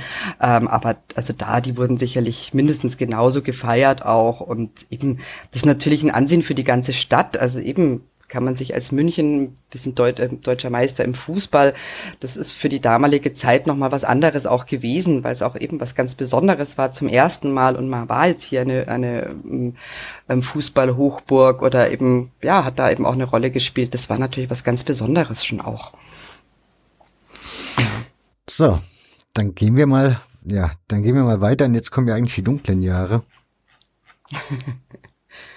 ja, ja, ja, ja, im Grunde genommen eben, also bei, ich habe es gerade schon angedeutet gehabt, Ende der 20er Jahre ging es finanziell bei den Löwenberg ab im Zuge der Weltwirtschaftskrise. Eben gab es ja äh, unheimlich viele Arbeitslosen ähm, in Deutschland auch, ähm, die sich dann den den Eintritt zu den Spielen schlicht und ergreifend nicht mehr leisten konnten, auch die Mitgliedschaft im Verein nicht mehr leisten konnten, so dass da die Mitgliedszahlen rapide bergab und auch die Zuschauerinnenzahlen im rapide bergab entsprechend auch die Einnahmen natürlich. Damit gibt's hatte man nicht so ein, gerechnet. Gibt es da so, ein, so bisschen Statistik oder irgendwelche Fakten, die du da ins Spiel bringen kannst, dass man da so eine Vorstellung bekommt, was das geheißen hat in ah, der Realität? Hab ich, zufällig habe ich da was da. Im Sommer 1931 waren 40 Prozent der Mitglieder arbeitslos. Okay, das ist. Ähm, zum Jahresende 32 war die Mitgliederzahl ähm, um 20 Prozent zurückgegangen. Von 3682 auf 2898. Ähm, eben, das ist natürlich schon natürlich schon ja ein Riesenbetrag eben auch. Ähm, und das hat dann dazu geführt, dass die, die Zinsbeiträge, die Tilgungsbeiträge ähm, an, die, an die Banken, die Kredite gegeben hatten für das Stadion, nicht mehr gezahlt werden konnten. Ähm, ja, also es war wirklich sehr, sehr ähm, kritisch im Verein, auch in den Vereinszeitungen, die man da liest, eben die Jahreshauptversammlungen. Ähm, da wird es immer wieder die Rede, wie, wie schwierig die Situationen sind. So schwierig war es noch nie und mit Ach und Krach haben wir dieses Jahr wieder überstanden etc. Also das war wirklich knirsch damals.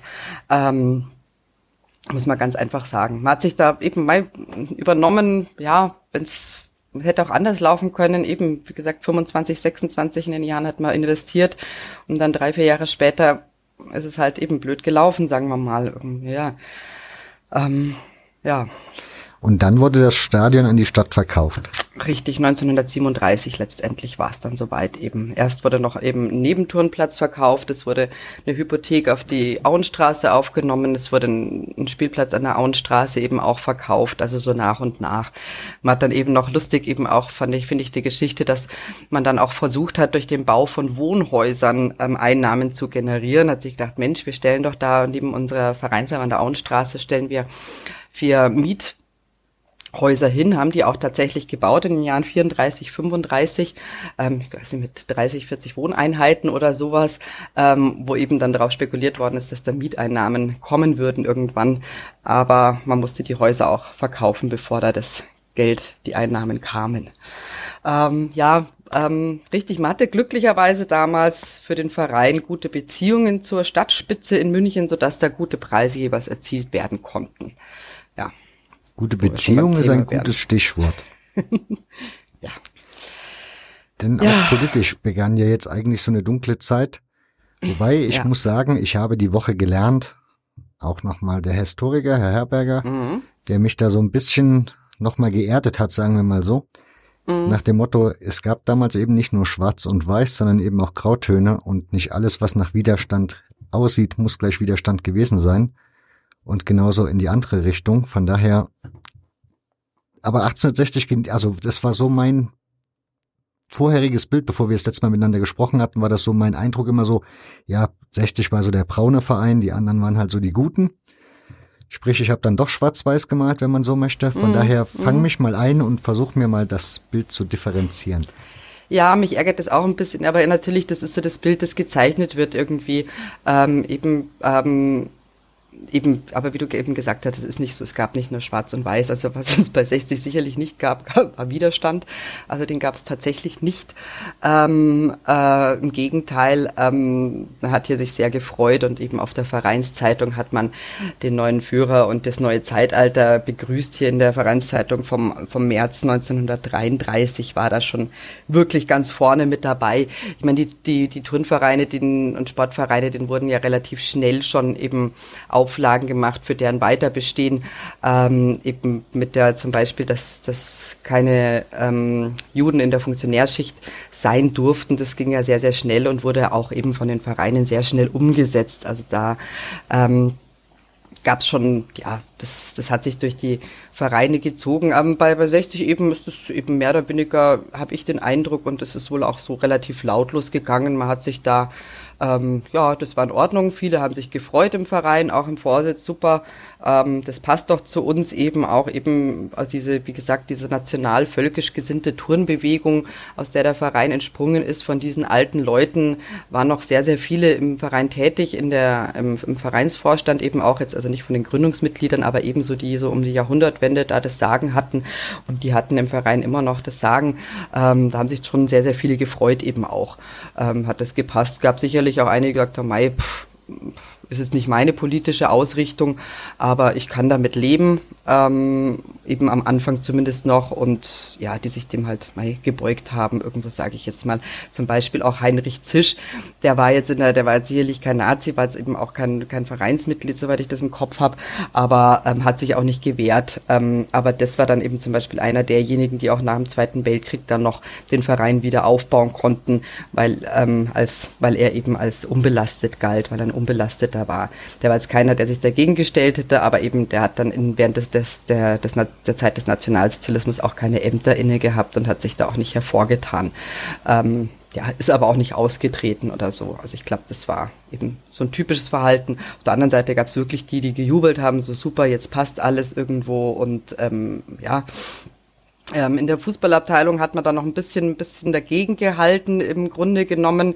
Ähm, da konnten sich die Nationalsozialisten nicht so stark durchsetzen, in der Vereinsführung schon. Ähm, äh, da wurde eben relativ bald schon eben, ähm, 1933 standen E-Wahlen an, wurde da eben Wilhelm Hacker gewählt, der deutschnational gesinnt war. Ähm, es kam dann 1934, kam dann äh, mit Fritz Ebenböck ein SA-Sturmbannführer eben ähm, an die Vereinsspitze, ähm, ja, so dass da ganz klar Nazi-Aktivisten waren eben dann auch eben die Nachfolger Holzer und Ketterer, die ähm, frühe Aktivisten der NSDAP waren, eben zu den frühen Kämpfer gehört hatten, Funktionen in der SA und der Partei hatte wirklich ganz oben mit dabei waren, ähm, ja, die den Verein dann eben geführt haben nach ähm, den, den Vorgaben und dem Willen ja, der Parteispitze. Der Opportunist würde sagen, gut für den Verein, oder? Richtig ja, muss man im Grunde genommen, ja, ebenso, wenn man so diesen Verkauf ansieht, eben des Stadions und, und, und der Grundstücke, sicherlich war das gut für den Verein, ja, weil die da gute Preise erzielt haben. Ich denke, das kann man auch wertlos so sagen, ja. Aber auf der anderen Seite hast du ja vorhin schon erwähnt, dass der, das Giesing ja doch relativ ein rotes Stadtviertel war. Mhm. Das müsste ja dann eigentlich auch irgendwo in dem Verein wieder also sich wieder gespiegelt haben und entsprechend dann ja dann in der Zeit eigentlich auch. Mhm ja, es ist, wenn man das ähm, so liest, irgendwie so auch so Berichte aus der Zeit, ist natürlich gibt's relativ wenig dann eben auch, aber in dem Buch ähm, Die Löwen unterm Hakenkreuz von Anton Löffelmeier ähm, kommt eben auch so ein Zeitzeugenbericht, so ein junger Bursche, der sagt, nein, wir haben halt Fußball gespielt, wir haben mehr haben wir da nicht mitgekriegt, um ganz ehrlich zu sein, ja. Ähm, es wurde zwar schon offiziell, natürlich musste in allen Vereinen dann irgendwie eben war dieses Sieg Heil ähm, und Begrüßung mit Heil Hitler etc. Tralala, das war dann in allen Vereinen irgendwo der Pflicht und das war ähm, aber in allen Vereinen eben auch so bei 60 natürlich auch. Ähm, da waren jetzt eben die, die Trainer jetzt nicht in erster Linie, das waren jetzt nicht, ähm, nicht wahnsinnige, es mussten keine die überzeugten Aktivisten, Nazi-Aktivisten gewesen sein, äh, mussten halt gewisse Regeln eingehalten werden. Ähm, es hat sich bei 60 zum Beispiel, was hat man sich schwer gefunden, jahrelang einen Dietwart zu finden. Das Dietwartwesen wurde ja eingeführt unter den Nazis, dass also sozusagen die politische Erziehung der Mitglieder neben der sportlichen eben auch eine Rolle spielen sollte. Und da sollte, musste jeder Verein einen Dietwart bestellen und da hat man bei 60 keinen gefunden auch und das wurde da auch nicht unbedingt konsequent umgesetzt, muss man auch dazu sagen. Also ob jetzt wirklich diese, dieses, ähm, diese der Nationalsozialismus eben im Verein, klar, die, die, die Führungsebene, die ähm, Vereinsvorsitzenden, das waren stramme Nazis, wirklich Nazis der ersten Stunde, aber ich sag mal jetzt nicht, nicht die Mitglieder, das hat sich da nicht zwangsläufig bis runtergezogen. Und wie gesagt, im Fußball hat man sich da noch ein bisschen, bisschen länger gewehrt, eben die wollten da schon auch ähm, einen ähm, Nationalsozialisten in die, in, als, als Fußballabteilungsleiter ähm, ähm, einsetzen, aber das hat dann eben wirklich erst, ich glaube, ähm, 1941 haben sie dann einen ähm, einsetzen können. Also da war die Fußballabteilung, hat da immer noch ihr Süppchen auch so ein bisschen gekocht, muss man auch sagen. Also ja, Widerstand kann man das nicht nennen, aber die haben sich halt da niemanden vorwechselt. Und da, deswegen wurde da eben, haben das die, die Jugendlichen oder die jungen Leute da nicht unbedingt gemerkt oder haben da wenig mitbekommen, dass da was anders läuft als wie an der anderen Seite. Aber so Gegenbeispiele gibt's eigentlich nicht. Also, was heißt Gegenbeispiel ist auch das falsche Wort, aber Menschen, die da halt drunter gelitten haben, sprich Opfer des im selbst, gab's, davon gibt's keine Geschichten, dass man da was aufspüren konnte. Tatsächlich eben ist es sehr, sehr schwierig. Also der Anton Löffelmeier, ähm, der hat sich da schon auf die Suche gemacht. Also der ist ja ähm, Historiker, der arbeitet im Münchner Stadtarchiv und hat sich da schon eben, wollte da schon eben auch entsprechende Biografien finden, ob es nicht eben Personen gab, die eben dann gelitten hat, die aus dem Verein aus ähm, rausgeworfen wurden. Ähm, gibt sehr wenig Biografien, hat er da tatsächlich gefunden. Es ist tatsächlich eben wohl auch so, dass ähm, zum Beispiel ähm, der Anteil der Juden im Verein wohl sehr gering war, eben zum Beispiel auch. Also dass da jetzt nicht unbedingt viel merkbar war oder sichtbar war. Also er hat da ganz, ganz, ganz wenig gefunden tatsächlich, ja. ja. Okay. Ähm, wie hat sich dann, müssten wir dann, wenn, wenn du sagst, in Sachen Stadionverkauf und die ganzen Sachen, die da so dazugehören, hätte der Verein dann relativ guten Schnitt gemacht. Wie sah es dann sportlich für den Verein in der Zeit aus? Ähm, das ist eine gute Frage. Eben sportlich eben ja, haben sie im Grunde genommen, ja, so mitgespielt, würde ich jetzt mal so behaupten. Jetzt nichts Großartiges erstmal.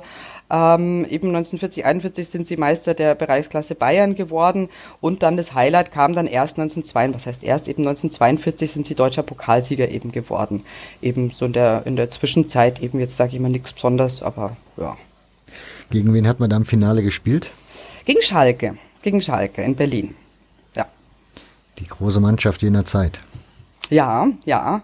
Ja, 60 war damals eben schon auch eine große Mannschaft, was sicherlich auch damit zusammenhängt, dass München natürlich den, den, den Standortvorteil hatte, dass es natürlich eine Garnisonsstadt war, ähm, dass da eben auch viele Soldaten stationiert waren und eben auch ähm, ja, wenn da Fußballspieler dabei waren, aus eben ähm, sehr gute Fußballspieler, die ja meistens auch eingezogen worden sind ähm, und die dann in München stationiert waren, konnten die dann eben bei 60 mitkicken. Man hatte ja dann meist nicht so feste Spieler, die ähm, gemeldet werden mussten zu Beginn der Saison, sondern eben, wer halt gerade da war, hat mitgekickt, mehr oder weniger, sagen wir es mal so.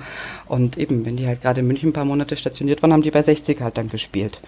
Ähm, und das war halt der Vorteil dann eben auch, sage ich mal, von, von 60 vom Verein. Ja.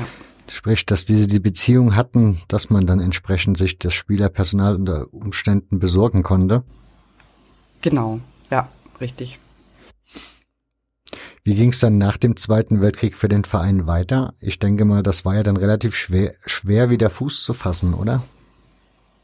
Ja, das war ähm, klar, eben so, eben, ich denke mir immer, ich finde es immer wieder ganz witzig eigentlich, wenn man so schaut, eben so, wann dass die Leute keine anderen Probleme hatten, eben dann erstmal als Fußballverein eben.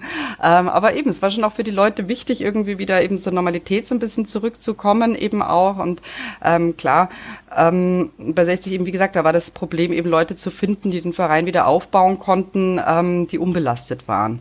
Ähm, und da war eben dann einer der wenigen, war eben der Heinrich Zisch eben auch, der sich da ähm, eingesetzt hat eben und der da eben auch von den Amerikanern, die eben da hier ähm, in Bayern eben zuständig waren, von den ähm, Behörden eben anerkannt worden ist, der dann eben den Verein auch wieder fortführen konnte eben. Also sowas war eben auch ganz wichtig. Also eben die Vereinsvorsitzenden, die ehemaligen Ketterer eben Blackson etc., die, die waren natürlich untragbar und haben dann auch keine Rolle mehr gespielt. Ähm, ähm, und da musste man eben Leute finden. Und das ist dann eben auch für die unterschiedlichen Abteilungen. Da kam es dann eben auch darauf an, in welchen Abteilungen finden sich Leute, die, die da was aufbauen. Sind viele Abteilungen dann einfach eben auch nicht mehr aufgebaut worden, weil es dann einfach ja keine Leute mehr gab, die sich dafür eingesetzt haben. Beispielsweise? Ähm, ähm, Oh, unsere große Artistenabteilung. Haha. Wir hatten großartige Abteilungen. Bei 60 eben die Artisten war seit 1878, muss man sich vorstellen. Artistik, ja. Mhm. ja. Ähm, eine Mhm, ja, noch nie gehört, dass es sowas als Abteilung im Verein gab. Also ja, ich hätte das jetzt mit Zirkus klar, aber ansonsten. Ja, Nee, eben, die haben dann eben gerade, wenn man Verein eben damals in, ähm, um die Jahrhundertwende auch war ganz, ganz wichtig, eben nicht nur das, ähm, nicht nur körperliche Betätigung, sondern auch das Vereinsleben eben. Es gab einen Sängerkreis die ganzen Jahre hindurch, auch bis zum Zweiten Weltkrieg. Der ist danach auch nicht wieder aufgebaut worden. Also war auch ein ganz wichtiges Element des Vereinslebens. Und eben auch die Feste, die stattgefunden haben. Es gab immer Faschingsbälle, es gab, ähm, ja, dann zum Salvator-Anstich gab es dann eben Feste immer wieder. Und da haben die Artisten dann eben zur, ähm, zum Vergnügen beigetragen, haben Vorführungen gemacht. Genau, die waren sehr beliebt auch und wohl auch sehr gut zum Teil. Ähm, ja, es gab eine Motorsportabteilung tatsächlich. Bei Motorisierte Löwen gab es bei 60. Ähm, Motorisierte ja. Löwen. ja, die eben dann so. ja, super. Das, ähm, die halt eben so in den 20. du stellst jetzt wahrscheinlich so Löwen ja, genau. vor, oder? Richtig. Irgendwie so mit Helm auf, Handschuhe an. Ja, die haben dann eben in den 20er Jahren eben, haben die sich eben zusammengefunden, Leute, die eben damals ähm, Autos oder vor allem eben Motorräder hatten, Motorräder mit, ähm, wie heißen sie, diese Beifahrer. Beiwagen. Genau. Und ohne haben dann Ausflugsfahrten unternommen, haben eben die Vereinsmitglieder haben teilweise auch eben an, an Rennen teilgenommen, da auch Siege eingefahren oder Erfolge eingefahren, allerdings nicht im Namen des Vereins, weil das war damals nicht ähm, ging damals nicht. Ähm, ja, da gab es wirklich die motorisierten Löwen, haben die sich genannt eben. Also wirklich ganz witzige Abteilungen eben auch, ähm, um jetzt einfach mal zwei zu nennen, die dann nicht wieder aufgebaut worden sind. Ja. Ähm, ansonsten ebenso nach und nach kamen dann die Abteilungen wieder. Eben Fußball hat dann schon sehr, sehr bald wieder angefangen. Ähm, ja, und so. Und Problem war natürlich auch das Platzproblem. Eben München lag in Schutt und Asche. Ähm, auch das Stadion war unbespielbar erstmal, ähm, wo man eben, wo kann man spielen, man hat sich dann eben unter, innerhalb der Stadt, die Vereine haben sich untereinander ausgeholfen, ähm, eben unser Vereinsheim an der Auenstraße ist zerstört worden, da hat man dann eben zeitweise in der Turnhalle der benachbarten Wittelsbach-Schule geturnt, hat dann eben behelfsmäßig eben da Räume zum Turnen ähm, eingerichtet und ja, bis dann alles wieder ähm, Stimmt, das ist auch ein Aspekt, der mir aufgefallen ist bei dieser, ich erwähne sie noch einmal, die Kurt Eisner WhatsApp-Gruppe, könnt ihr ja mal gucken, Bayerischer Rundfunk. Mhm.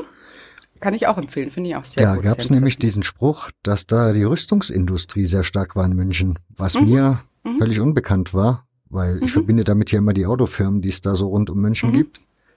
Mhm. Also was hier in Giesing eben zum Beispiel war, ähm, Aqua, ähm, ist immer noch da, bei eben sehr, sehr stark reduziert, aber wirklich nur wenige hundert Meter vom 60er Stadion entfernt war eben großes Aquawerk, ähm, das auch natürlich Ziel war von den ähm, Bombenangriffen. Ähm, ja, deswegen ist Giesing auch betroffen gewesen eben von den Bombardements, eben gerade dann zum Ende des Kriegs in 44. Da ist dann eben auch das Vereinsheim zerstört worden. Eben Rüstungsindustrie war hier schon, eben, was hatten wir hier? Ähm, man hat auf alle Fälle, ja, eben BMW, logisch, Oberwiesenfeld eben, gut, das ist eben nicht direkt Rüstung, aber sehr, sehr, also wirklich einiges. Also da. Und natürlich war München auch als Hauptstadt der Bewegung eben allein schon ein, was sagt man, politisches Ziel eben auch, weil es nicht nur aus strategischen Gründen, sondern auch aus, aus politischer ja, Hinsicht war das dann sicherlich auch ähm, wo man dann eben die Machtzentralen, die, die ähm, Parteizentrale der NSDAP war ja bis 1945 ähm, von Beginn an in München auch gewesen, ähm, so dass da natürlich auch Ziele waren der, der Luftangriffe. Mhm. Das heißt, das Grünwalder Stadion war auch in Schutt und Asche gelegt. Ja, tatsächlich, ja. Ja. Ja, das und aber dann immer eben, noch der Stadt hm? gehörte dann, ne? Ja, das gehörte der Stadt eben, das stimmt, richtig. Ähm, genau man hat es dann natürlich schon, ähm, das wurde dann natürlich schon auch wieder, wieder aufgebaut oder eben befreit vom Schutt und Asche. Das ging sogar relativ schnell, da war ich auch überrascht eben. Ähm, aber eben, und eben sobald dann mehr oder weniger der Platz dann frei war und der, der meiste Schutt beseitigt worden ist, hat man da schon auch wieder gespielt und da kam es dann eben auch zum, ähm, zum Zuschauerrekord eben ähm, eben im, im 60er-Stadion, äh, muss ein wahnsinniges Spiel eben auch gewesen sein. Gegen den ersten FC Nürnberg hat man damals gespielt. Jetzt muss ich mal schauen, ob ich da das genaue Datum irgendwo finde. Siehst du, ich bin überhaupt nicht gut vorbereitet, merke ich. Nein, das macht nichts. In der Zeit kann ich dir noch eine zwischenzeitliche Frage stellen, weil du erwähnst das 60er-Stadion, gleichzeitig dieses von Schutt und Asche wegräumen und dann denke ich so an diesen Kurt Landauer Film, mhm. wo man so diese typischen Szenen hat, wo die den Schutt da beiseite räumen und dann mhm beide Vereine in ihrem Sportplatz wieder Fußball spielen können und da, wie gesagt, kommst du mit der Betonung 60er Stadion gerade ums Eck. War mhm. das zu der Zeit auch das Empfinden des Vereins, dass das das 60er Stadion ist oder war das dann doch eher so das Münchner Stadion? Nee, das war das 60er Stadion, ganz klar, braucht man gar nicht drüber reden. Ähm, und es ist bis heute eben bei, sag mal, bei den meisten. Es gibt so ein paar ähm, Personen eben mit, mit roten Wolken im Kopf, die das nicht anerkennen wollen, aber im Grunde genommen eben war das das 60er-Stadion. Also ja, oder ist es bei den Menschen auch im Kopf geblieben? Das hat so geheißen von Anfang an, der, der 1860er Sportplatz.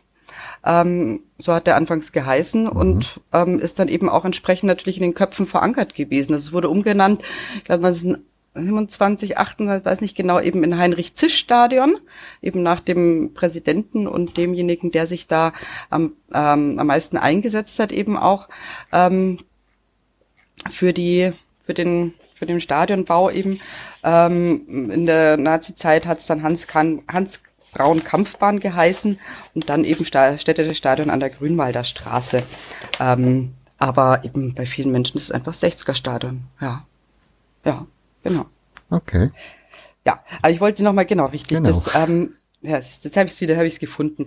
Muss eben, bin eben nicht ein Historiker, ich kann mir nicht alles merken irgendwo. Ähm, aber tatsächlich hat er bereits am 23.12.45 das erste Lokalderby wieder stattgefunden zwischen, ja, dass leider die anderen gewonnen haben. Also schon, ja, mehr oder weniger ein halbes Jahr nach Kriegsende.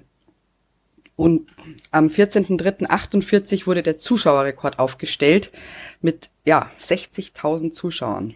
Das ist der bis heute genau. aktuelle. Richtig, genau, ja. Also heutzutage dürfen zum Vergleich 15.000 Zuschauer ins Stadion rein. Es ist zugelassen. Damals sollen es wohl 60.000. Man kann es nicht genau sagen, weil die nicht alle eine Karte hatten. Ähm, es gab damals ja auch keine ausgebauten Tribünen. Das waren ja Wälle und auch die die Gegengerade. Das war das. Sie hatte kein Dach. Das war alles eben notdürftig. Das heißt, dass jeder über die Zäune, über die Wälder, über die über die Mauern geklettert, alle rein irgendwie, ähm, um irgendwie mit dabei zu sein.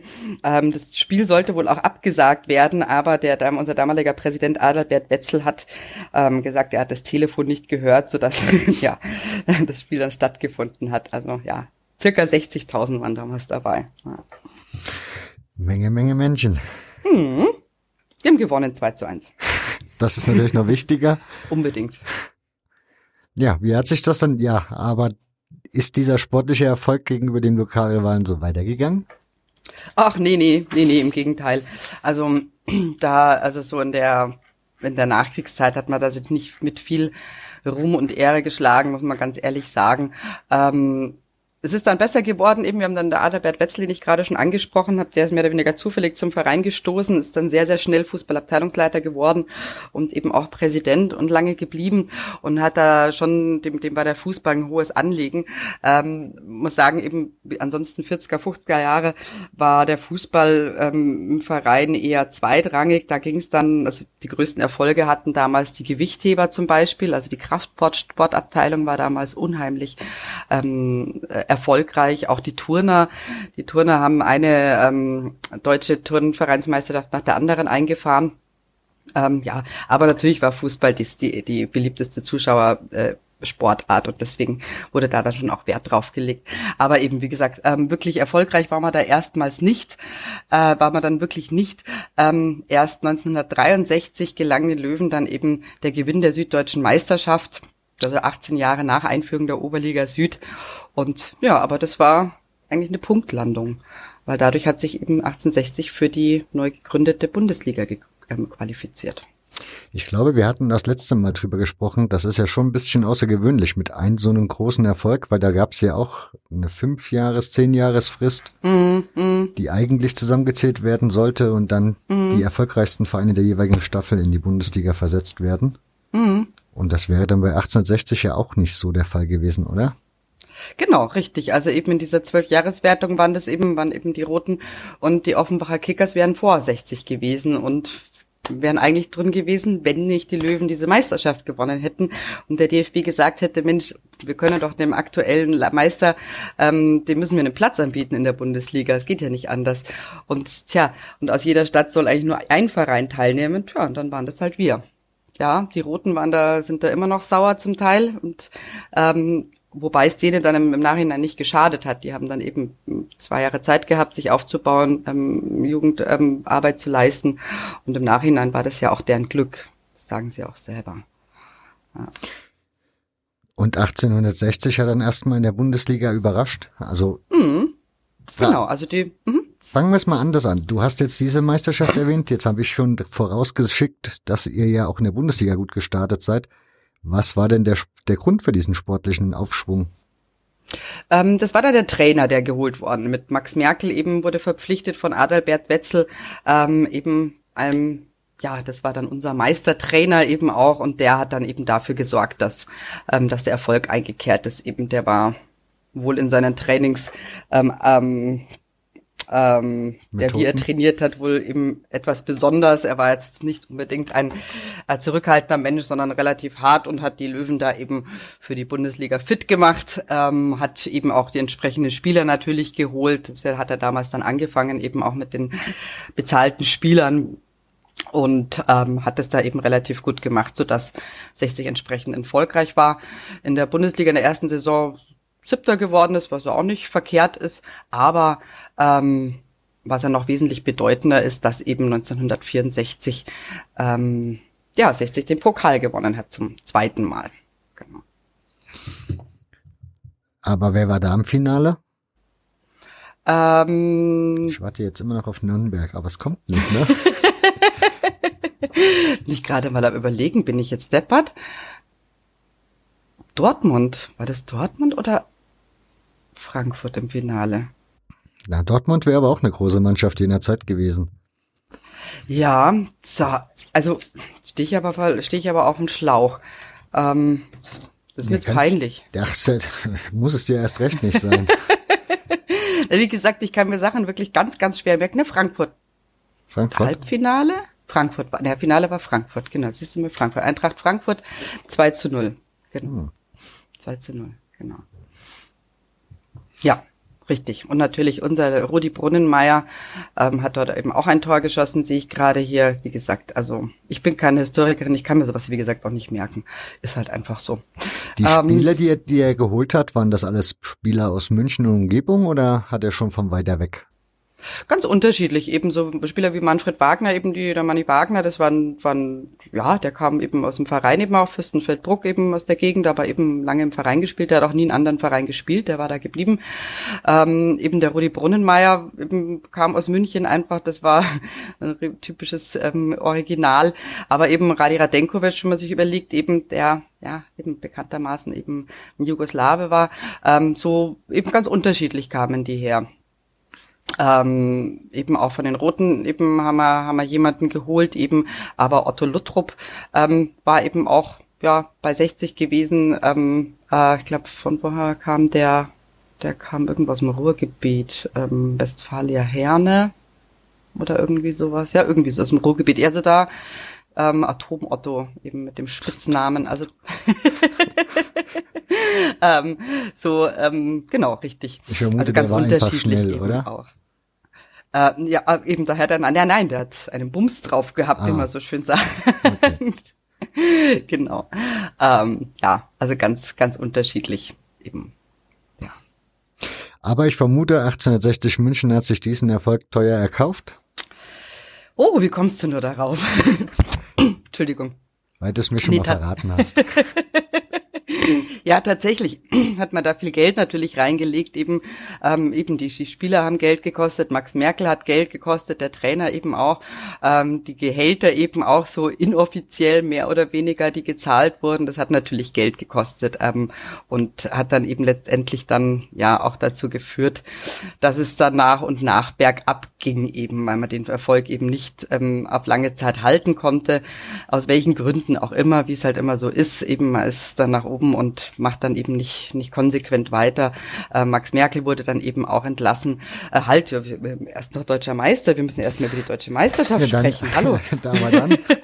1966, genau, wurden wir ja deutscher Meister. So, das müssen wir nochmal sagen. äh, was natürlich ein großer Erfolg war, aber dann ging es relativ schnell. War das dann noch dieselbe Mannschaft wie schon bei dem Pokalsieg im Großen und Ganzen? Ja, also so die, ja, eben Brunnenweier war noch mit dabei, der Friedi Heiß, der, der Radenkovic, ähm, Reich, Wagner, die waren noch mit dabei, ebenso die, die, die Stamm, die Stammmannschaft, genau, war eigentlich schon noch, ja, eben drei, vier Veränderungen. Genau, eben 64, wie gesagt, Pokalsieg, 65 dann ist man in, als erste deutsche Mannschaft in ähm, das Finale des Europapokals der Pokalsieger gekommen, wo dann eben in Wembley, wo man auf West Ham United getroffen ist, leider 2 zu 0 verloren hat. Ähm, genau, 66 dann die deutsche Meisterschaft, 67 die deutsche Meisterschaft wurde knapp verpasst. Eben ähm, Eintracht Braunschweig hatte dann doch, glaube einen Punkt mehr, ähm, ne, zwei Punkte hatten sie mehr, genau. Und dann, ja, da hat es zwischen Mannschaft und Trainer gebrodelt. Max Merkel musste gehen ähm, und dann ging es wirklich rapide bergab. Ähm, ja. Gilt das so als die goldene Zeit des Vereins, also die größte Ära? Genau, das sind die, wie sagen so schön, die goldenen 60er. ja. Wie passend. Ja, auf alle Fälle. Ja, nee, eben das ist wirklich die tolle Zeit und, und wird natürlich immer noch gefeiert und unsere Meisterelf irgendwo, weil es eben leider nicht mehr elf sind, eben, das ist schon noch, ähm, ja, natürlich in den Köpfen behaftet. Und eben viele lachen drüber, ja, haha, ihr, ihr eben als wir ähm, 2016 50 Jahre deutsche Meisterschaft gefeiert haben, wurden wir natürlich auch verspottet eben, auf was wir uns da ausruhen. Aber Mai, ach, ich finde, es ist, ist schon in Ordnung. Ja, da hast du wohl genau. recht. Ich meine, nicht jeder darf eine deutsche Meisterschaft feiern, davon mal ab. Richtig, ganz genau, richtig, eben. Und meine Güte, eben, aber das ist halt wieder typisch 60, eben da eben nach dem großen Erfolg und großspurig eben und dann ging es halt ganz steil bergab. Oder was heißt steil, eben erstmal 1970 eben dann in die, in die zweite Liga runter, wo man dann eben auch erstmal geblieben ist und ähm, ja, Und ja, dann ging es ein bisschen auf und ab, zweite Liga, erste Liga.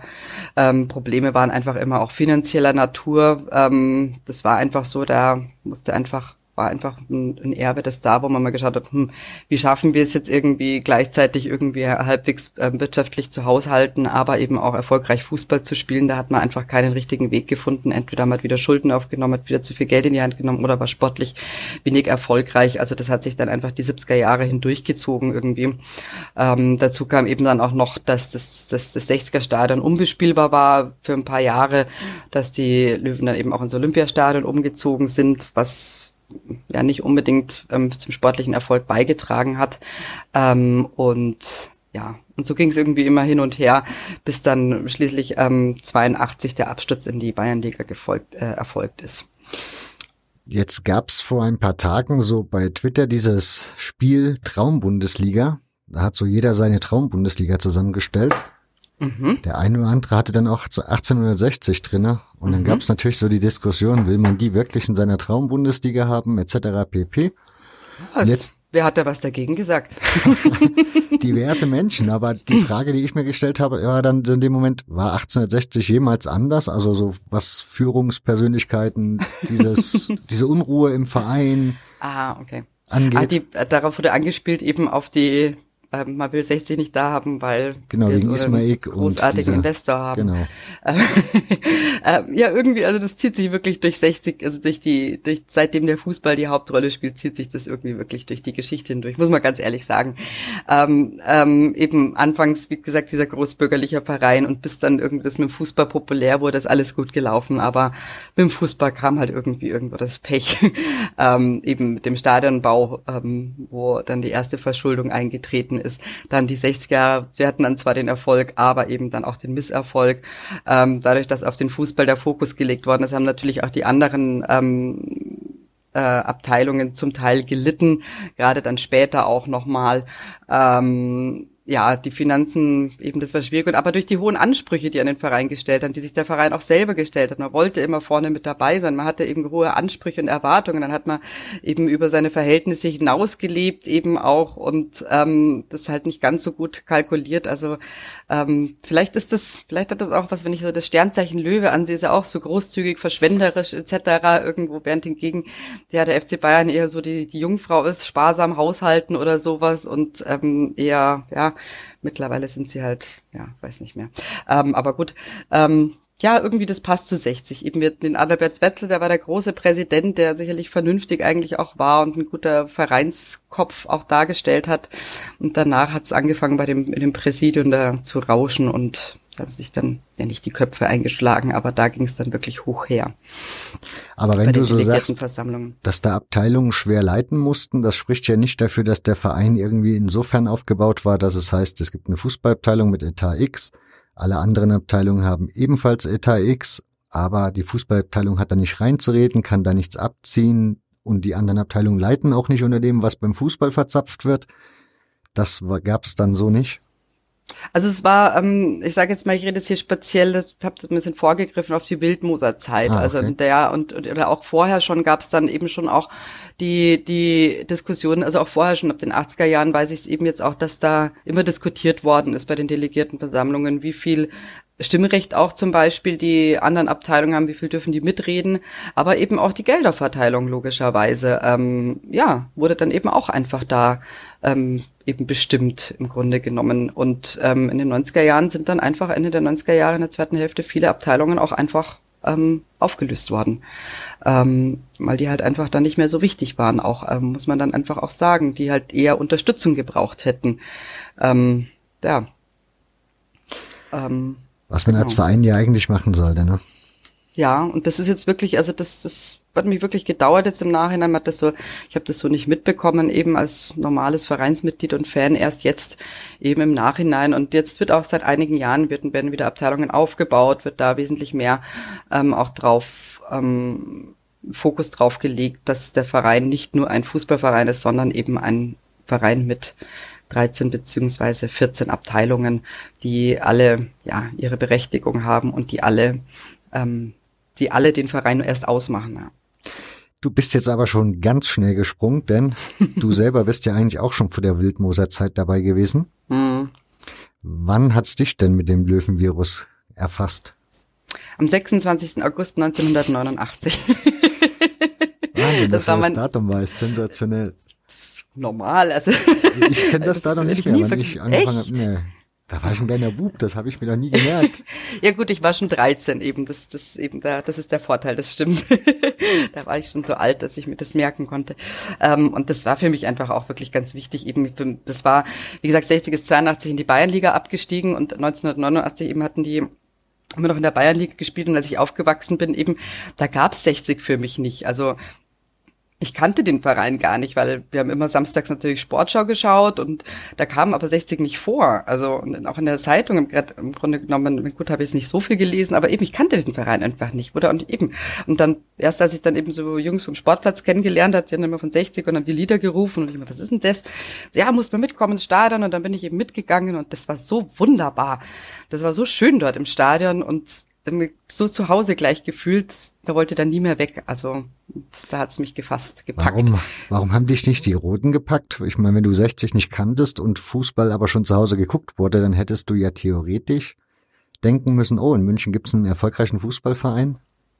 Ja, ist ganz komisch. Also das, also ne, die haben mich nie, die haben mich nie so gepackt. Ich meine, eben, die gab's, natürlich kannte ich die und natürlich eben war das so der Münchner Verein, aber dass ich da so muss eben, also ich muss das mein Geständnis, das ich jetzt mache hier in aller Öffentlichkeit, ich war mal in Wolfgang Dremmler verliebt, ähm, als ich fünf war, weil der im Panini-Album so nett ausgesehen hat, aber das war es dann auch schon das höchste der Gefühle. Ähm, ähm, ja, als ich Wolfgang Dremmler vor einigen Jahren dann mal gesehen habe und vor allem reden hören habe, habe ich mir gedacht, um Gottes Willen, ich war fünf als Ausrede, also das nochmal. Ähm, und ähm, nee, hat mich nicht so gepackt. Und eben die coolen Jungs am Sportplatz, die waren halt Löwenfans ähm, die uncoolen von Bayern-Fans interessanterweise bei uns. Ähm, und tja, weiß nicht, meine Schwester war vorher vor mir mal, bevor ich da zu 60 gegangen bin, war die mal eben im Olympiastadion bei den Roten und hat da erzählt, aber irgendwie die waren, ich weiß es nicht, da war einfach kein Funke da anscheinend, ja. Also so, und bei 60 sofort, ja, eben, weil wenn ich mir denke, wenn es anders gelaufen wäre, vielleicht hätte ich dann ein schöneres Leben gehabt, vielleicht hätte ich es dann einfacher gehabt, hätte ich nicht so viel leiden müssen, hätte ich nicht so viel Ärger und könnte jedes Jahr feiern und ja, ja ich, weiß ich, nicht. weiß nicht. Ich weiß nicht, eben, ob man da jedes Jahr noch feiert. Aber ähm, es ist halt so, eben, ich, eben, das war mein Verein und wie man so schön sagt, der Verein hat mich gefunden, ich nicht ihn, ich habe ihn nicht ausgewählt, sondern irgendwie, es war so, ja, das war einfach schön dort, mir hat's da gefallen und ähm, ja, Hast du direkt, ich glaube, Westtribüne war das oder Westkurve, Westkurve ne? Westkurve, genau. Mhm. Warst du da gleich mhm. dort zu Besuch? Mhm. Wenn da eben in der Westkurve, eben hatte sicherlich hatte eben auch finanzielle Gründe oder im Westkurve war halt eben auch die Stimmungskurve. Das war damals eben Anfang der Saison 89, 90 beim ersten Spiel, ich glaube, da waren so 7.000, 8.000 Zuschauer ähm, waren glaube ich damals da. Da war es war schon relativ gut besucht eben noch für die Bayernliga Zeit, aber eben in dem großen Stadion haben die sich natürlich ist es natürlich auseinandergelaufen. Der Westkurve waren halt eben so der, der Stimmungsblock eben auch, die normalen Leute. Auf der Gegengerade Stehhalle waren eben die Euden gesessen, gesagt haben, die älteren Menschen, so ab 30 so ungefähr, da auch so drüber gespechtet, so wenn ich mal alt bin, dann kaufe ich mir da auch meine Dauerkarte und das auch da auf der Gegengerade war damals mein Wunsch, ähm, den ich mir ja auch erfüllt habe dann ähm, irgendwann mit den Amateuren und ja, und da war ich, wir waren in der Westkurve eben, wir waren da nicht im, im, im Block und bei den Wuiden unter der Anzeigertafel, sondern eben eher am Rand gestanden gestanden. Ähm, na, ich habe da immer nur drüber geschaut und dann hört man diese Gesänge und die Fahnen und alles und ähm, links kommen dann die Euden 60 und rechts eben 60. Also es war herrlich, war das herrlich. Ja, und dann ab da warst du dann gefangen und bist dann regelmäßig ins Stadion gegangen? Genau, genau. Also da eben, ich war 13, also ähm, bin dann schon eben, wenn es ging, bin ich dann eben in der Saison schon ins Stadion gegangen, habe nicht alle Spiele machen können auch, ähm, aber wenn ich wenn ich wenn ich Zeit hatte und wenn ich durfte oder ja durften, ich durfte dann eigentlich schon auch zu den Abendspielen gehen, bin ich schon gegangen, ja und mal eben mit zwei Mark der Eintritt, ich ging noch als Kind durchging das, ähm, bin ich dann da hingegangen, eben entweder alleine eben oder mit meinem Bruder, ähm, Bruder war damals acht, glaube ich, ähm, ähm, genau, sind wir dann ins Stadion gegangen. Und durftest dann eigentlich auch relativ schnell Erfolg feiern, ne? Ja, ähm, ja, ja, wobei eben erst, puh, das war eben die Saison war schon sehr erfolgreich eben auch und am Ende ging es dann der letzte Spieltag, das war dann wirklich so ein Highlight-Spiel und alle, die dabei waren, die werden das nie vergessen eben. Da ging es dann eben ähm, um die bayerische Meisterschaft und damit natürlich auch um die Teilnahme der Relegation für die zweite Liga ähm, und das war wirklich ein Showdown weil 60 am letzten Spieltag den FC Schweinfurt empfangen hat. Schweinfurt war Tabellenführer, lag vor uns eben ähm, und 60 musste gewinnen, also wirklich ein Punkt Vorsprung und 60 musste gewinnen eben, damit ähm, wir ähm, bayerischer Meister werden konnten. Ähm, ja, also das war das Stadion gefüllt, bepackt bis oben hin. Ähm, 33.000 oder wie viel auch immer das offiziell waren. Ähm, also es, und das Spiel war, boah, das war echt, das war schlimm, das war ganz schlimm. Am Ende ist es 3 zu 3 ausgegangen und ähm, nach Schlusspfiff hat auch noch geregnet gehabt, das war alles fürchterlich. Ähm, eben das standen dann eben Minuten später noch eben die ganzen Menschen auf den Tribünen und haben geweint und ich habe mich nur umgeschaut und ich war damals noch nicht ganz so emotional dabei, weil eben klar, ich war Fan und fand's super und alles, aber ähm, erst da habe ich das so richtig kapiert, also wirklich in dem Moment, als dann so ältere Männer neben mir standen, denen nur die Tränen über die Wangen geronnen sind und da habe ich wirklich erst kapiert, was 60 ausmacht und was das für ein Verein ist und boah, und da, da, da, ab da würde ich sagen, eben bin ich so richtig, ja, Fan geworden und habe gesagt, das will ich auch, ich will da auch dazu gehören. Genau. Und genau, ein Jahr später eben ähm, sind wir dann aufgestiegen. Das war dann das äh, Tränenerlebnis auf der anderen Seite. Ähm, Aufstieg in die zweite Liga, ähm, eben mit Platzsturm und Besuch am Marienplatz und Feiern und, und allem Möglichen. Das war dann herrlich. Ja, da der Saison war ich, glaube ich, bei fast jedem Spiel dann schon mit dabei. Das war aber auch noch die Bayernliga-Zeit, ne? Das ist genau richtig. Das eben zwei Jahre Bayernliga habe ich mitgemacht, dann sind wir eben ein Jahr in die zweite Liga, was damals die zweigeteilte zweite Liga eben war, äh, mit den Ostvereinen, die dann eben dazugekommen sind. Und ja, das ist ein bisschen unglücklich gelaufen. Eben, wir sind dann sehr, sehr knapp, ähm, sind wir wieder abgestiegen, direkter Wiederabstieg. Ähm, 92 und ja, dafür hatten wir noch mal ein Jahr Bayernliga, was für mich auch okay war, weil ich fand eben Bayernliga immer ganz gemütlich und ähm, sind dann aber eben 93 wieder aufgestiegen. Da sind wir dann Vier. bei Wildmose mhm. angekommen, ne? Ja, richtig, richtig. Da ist dann der, der Eude Wildmose gekommen, Werner Lorand ist gekommen und dann ist der direkte Durchmarsch gelungen in die erste Liga. Wie hast du das in diesen Tagen damals so wahrgenommen für dich? Mei, das war schön, das war Erfolg, das war ähm, ja, Jubel, Trubel, also eben, habe schon gemerkt, es ändert sich was, der Kader ändert sich immer wieder natürlich, ähm, was aber logischerweise auch mit den Augen ähm, Auf- bzw. Abstieg eben zu tun hatte. Ähm, aber es hat sich schon einiges geändert eben auch. Also es war, ähm, war mehr mehr Marketing eben auch dahinter. Also das, das war schon zu merken. Ähm, klar, Wildmoser hat sich eben sehr stark, natürlich sehr gerne selbst präsentiert, Gegensatz zu seiner Vorgängerin Lilo Knecht, die eher im Hintergrund war. Und ähm, naja, aber in erster Linie war der Erfolg da und das war schön und eben auch die Mannschaft war jetzt nicht unsympathisch. Eben, das war, war jetzt auch nicht ganz wild zusammengewürfelt, sondern eben schon auch noch bodenständig. Eben, das war noch eben mit Walter Heiner, Roland Kneisel, Rainer Maurer, Thomas Miller, waren schon auch noch Spieler dabei, die eben, die ich eben von 89 noch kannte. Ähm, so, also eben war schon eben, also es war einfach eben eigentlich so ein Rausch irgendwo. Du gehst so einfach durch und gewinnt und siegt und freut sich und, und jubelt und ja, ähm, ja, war wirklich so ein, so ein, ja, so ein Fluss, ein schöner Fluss und alles schön, alles gut. Und aufgestiegen, erste Liga, wow und boah, und auf einmal reibt man sich die Augen, boah, wir sind in der ersten Liga, Wahnsinn. Und dann ging es ja auch noch weiter eben und dann eben ging es ja, weiß nicht, zwei, drei Jahre später war dann die Qualifikation eben im UI Cup irgendwie und wir spielen auf einmal international ähm, in, in, in Finnland. Also es war ja Vogelwild, war das ja, also es ging alles so rasant und eben schön, aber eben dann das dann auch gleich das nächste, ähm, das, das Negative war dann einfach auch der Auszug aus dem 60er Stadion. Der, Wann ähm, war der? Ähm, ja, dann eben äh, 94, nee, 95, 96 eben. Und ähm, da sind dann schon, ja genau, richtig, da ist man dann umgezogen. Ja. Da war 60 wieder das alte 60 sozusagen. Weil du gerade gesagt hast, das war so eine schöne Zeit, so schön im Fluss. Ja, ja. Klingt so ah, nach okay, Ruhe, genau. so ungewohnt 60. Ja, ja, ja.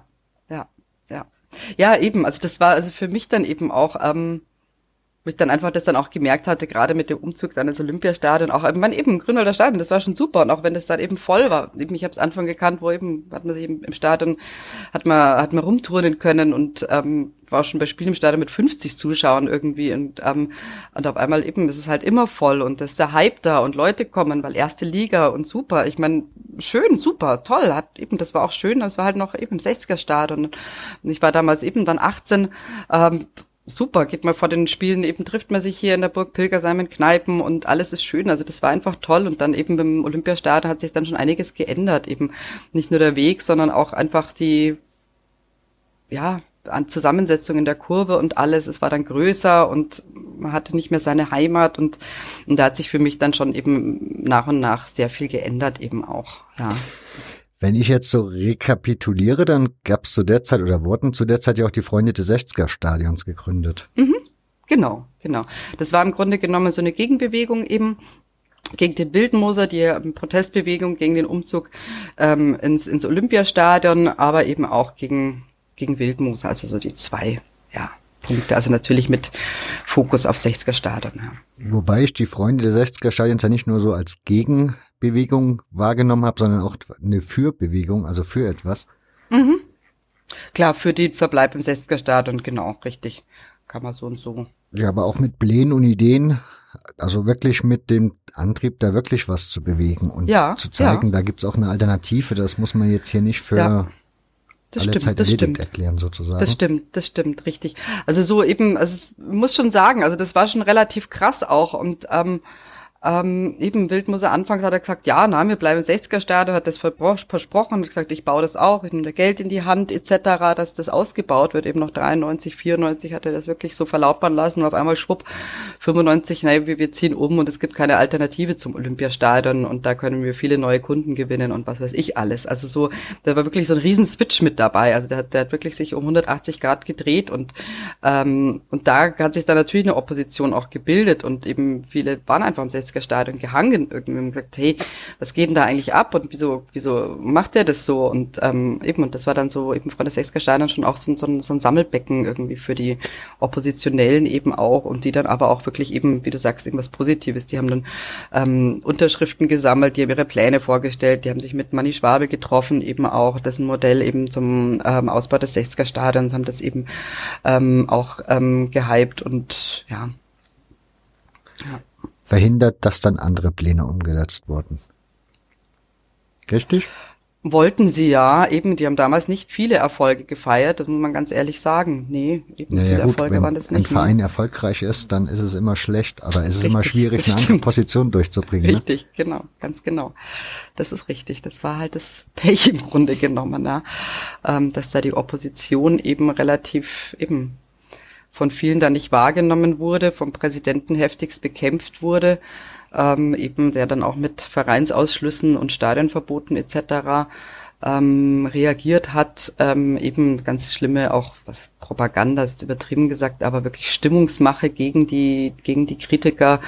Also das war schon, das ist also wenn man die Zeitschriften, auch die Vereinszeitungen und Stadionzeitungen aus der Zeit anschaut, so um die Jahrtausendwende, das ist echt ekelhaft. Also da was da der Wildmoser da getrieben hat, eben in der Hinsicht. Ja, und ich selbst habe aber dann eben schon, bin da eben wirklich Ende der 90er Jahre immer weniger zu 60 gegangen, habe da dann eben den Bezug auch einfach verloren. Ähm, für mich war das eben das Gefühl, das wird zum zweiten FC Bayern dieser Verein und ich fühle mich da nicht mehr wohl, nicht mehr heimelig.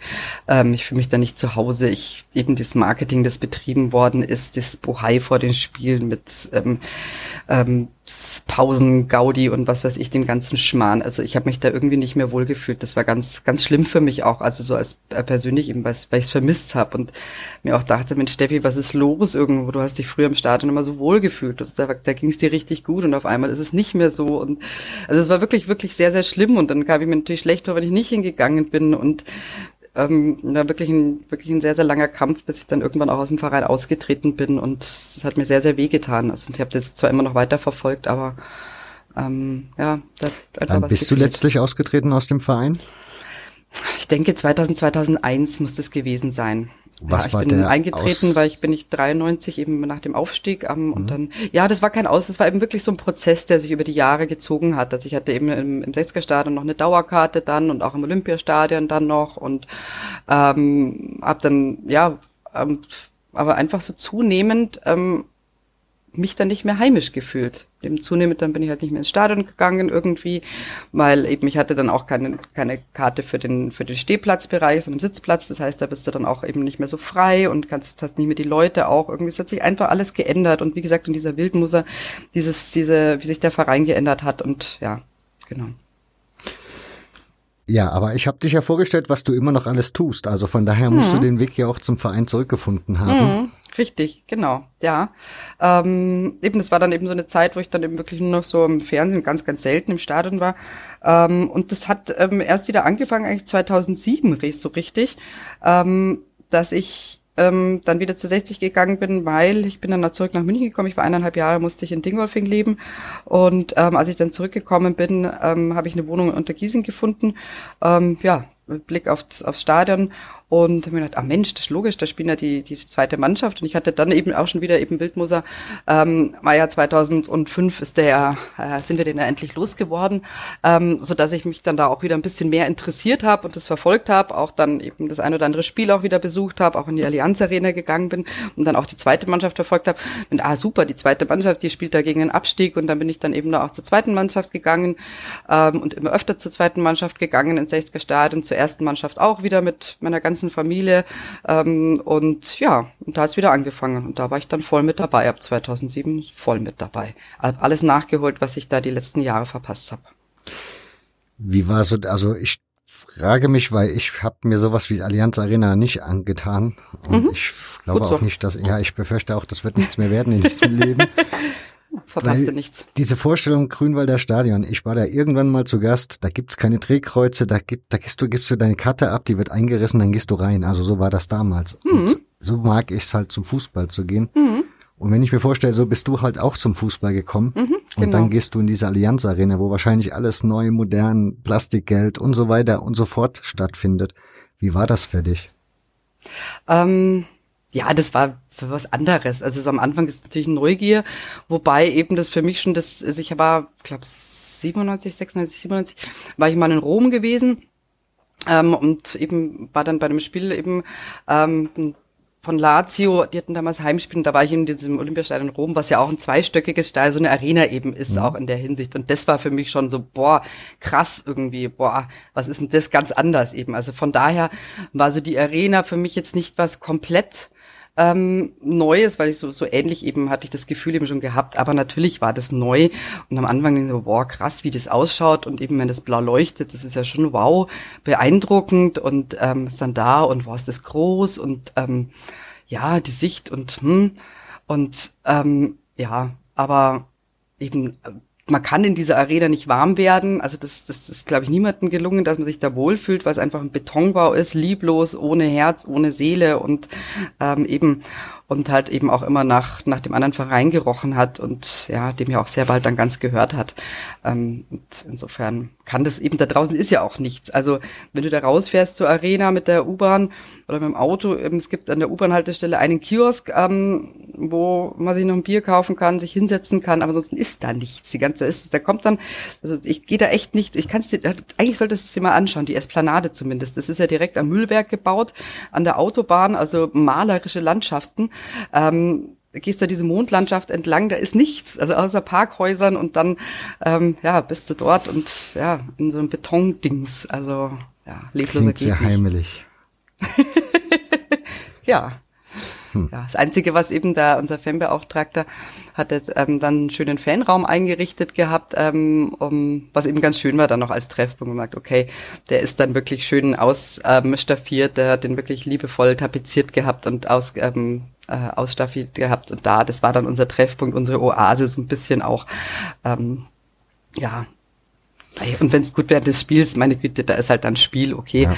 da kannst du dann anfeuern und Ja, aber war 60 dann immer noch so 60, wie du es kennengelernt? Also ich meine, gut, dass es nicht so ist, wie du es kennengelernt hast, irgendwo auch klar, aber auf eine gewisse Art und Weise ist ein Verein ja doch irgendwie so, da gibt's diese prägenden Figuren, du siehst jahrzehntelang dieselben Gesichter, die, mm, die du mm. jeden Samstag da auf den, auf den Stufen siehst, die ihre festen Plätze haben etc. So ein paar ja, Sachen eben, also diese immer. feste Plätze sind ja weggefallen leider durch den durch den Umzug eben eben also da, das sind ja eben Sachen, die sich dann eben verschieben, auch die Menschen. Aber eben was dann für mich war dann eben auch bei der zweiten Mannschaft sehr, sehr viel im, im 60er Stadion. Das war eben dann auch bald einfach die schönsten Erlebnisse, auch wenn der Fußball natürlich jetzt nicht so großartig war. Aber ähm, da hat es richtig Spaß gemacht. Da hat 60 gelebt. Da war da war Leidenschaft bei den Fans dabei. Das war das hat da hat Spaß gemacht. Da hat man sich gekannt, da hat man sich nach den Spielen in der Stadionwirtschaft getroffen und gemeinsam gesungen, gemeinsam geschimpft, gemeinsam gelacht, ähm, diskutiert und alles Mögliche. Das war, das war super. Also das hat richtig Spaß gemacht. Und ähm, ja, das hat sich dann eben so. Und so bin ich dann auch so in die Fanszene reingewachsen, war dann Mitglied auch eben in einer, in einer Fangruppierung und haben dann vor allem im, im, im 60er Stadion bei den Heimspielen der zweiten Mannschaft haben wir so Choreos auch gemacht und angefeuert und ähm, ja, genau. Und da hat eben bin ich dann so reingewachsen, viele Leute kennengelernt und irgendwann kennt man sich eben so. Und das, das war dann so die Löwenfamilie, Freunde des 60er Stadions Pro 1860, eben dann die aktive Fanszene und ja, die Euden, die dann auch dabei sind, die alten Stadionverweigerer und die nie in der Arena waren, der Arena-Verweigerer. Es war, ja, genau. Haben das echt Leute geschafft, durchzuziehen komplett? Ja, ja, ja, ja, ja, ja, ja. ja. Mut ja. ab.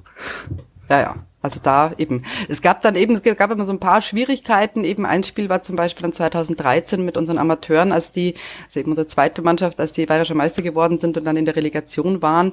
Und da war dann das Rückspiel eben, ähm, das hat dann ähm, gegen Elversberg, das hat dann in der Arena stattgefunden. Ja, und da waren schon ein paar dabei, die gesagt haben, gut, für dieses Spiel gehe ich da jetzt raus irgendwo, aber nur weil ich eben immer bei den Amas bin. Und aber eben, das ist schon das sind schwere Entscheidungen gewesen. das ja. glaube ich. Irgendwann kommt Herr Ismaik ins Spiel.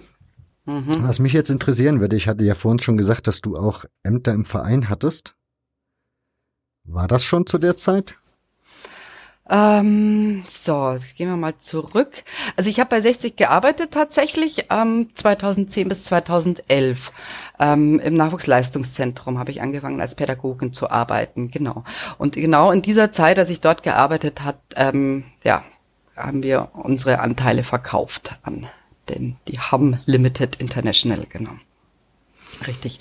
Ja, das war, das war, das war ganz fürchterlich. Also ebenso die Geschichte, warum das so weit gekommen ist. Also eben komme jetzt wieder zu meinem Freund Wildmoser, ähm, der damals eben gemeint hat, irgendwie er möchte das, er möchte ja mit Uli Hoeneß zusammen das WM-Eröffnungsspiel 2006 ähm, auf der Haupttribüne sehen und dann eben gemeint hat, wir bauen jetzt eine Arena. Der Christian Ude, der da sofort mit eingesprungen ist, super, bauen wir eine Arena. Ähm, genau, wurde dann eben auch umgesetzt ähm, und ähm, ja, 60 ist allerdings noch vor Eröffnung dieser Arena abgestiegen in die zweite Liga. Und ähm, das war halt dann, ist halt ein blöder Zusammenfall wieder gewesen. Und man konnte sich das dann nicht mehr leisten in der Arena und musste dann relativ bald die Anteile verkaufen. Der FC Bayern hat sich gefreut, der hat die Anteile übernommen und ja, für, für sehr, sehr günstiges Geld ähm, waren wir dann plötzlich Mieter eben auch, ähm, was allerdings nichts daran an der finanziellen Situation ähm, äh, geändert hat. Wir waren immer noch oder kamen immer wieder in die Schulden rein, weil es einfach durch diese, durch die hohen Mietkosten in der Arena, auch Cateringkosten, gab es, einfach ein strukturelles Defizit jedes Jahr. Und ja, so konnte man sich nicht über Wasser halten. Und ähm, letztendlich hat dann der Verein beschlossen, ähm, um eine Insolvenz zu vermeiden, Anteile zu verkaufen und hat dann eben, ja, irgendwie kam dann eben dieser Hassan Ismail mit seiner Ham Limited daher und dem hat man dann 60 Prozent der Anteile verkauft. Wann gab es diese ja. Entscheidung, dass es Anteile überhaupt gibt, die man veräußern kann? Ähm, ähm, die Ausgliederung der KGAA hatte, wann war das? 2000, 2001 meine ich, war die Ausgliederung der KGAA. Also genau. schon recht früh. Genau, richtig, genau. Ja. Und eben, und dann war immer, das war dann eben in den Jahren eben vor, waren immer den, im Raum gestanden, da hieß es dann Heuschrecken an der Grünwalder Straße eben, war halt, Heuschrecken war ja damals ganz, ganz modern eben das, das Wort für Investoren und, mhm. ähm, ja, und letztendlich hat sich da der Aufsichtsrat nichts, nicht mehr anders zu helfen gewusst, als Anteile zu verkaufen. Genau. Ja, Ja, und dann war der da. Also es war, es ist eben, ich habe damals bei 60 gearbeitet. Für mich war das ganz, ganz schlimm auch. Ich habe das natürlich so auch als Angestellte mitbekommen, irgendwie, wie die KGA, ich war bei der KGA angestellt, ähm, wie das eben wirklich knusper geworden ist, wie dann eben das, äh, wie es dann geheißen hat, irgendwie wir sollen, äh, alle Mitarbeiter sollen auf zehn Prozent ihres Gehaltes verzichten und solche Sachen. Und ähm, eben, wo ich mir im Kopf lang und denke, hey, schau dir mal den Kader an, irgendwie, ganz ehrlich, warum soll ich da irgendwie auf zehn Prozent verzichten, wenn da Spieler rumlaufen, also so und so viele Spieler, die so viel Geld Das ist doch lächerlich. Und ähm, also es war wirklich alles echt, echt, echt ganz fürchterlich. Auf der anderen Seite eben wollte ich natürlich auch keinen Anteile verkaufen, weil ich eben schon der Meinung war, eben wir sollen uns selber gehören und war da eben schon dagegen ähm, und war eben auch dann so weit, dass ich mir gesagt habe, ich gehe lieber in eine Insolvenz, als dass ich ähm, ähm, ja mich verkaufe quasi. Ähm, also meine Haltung damals.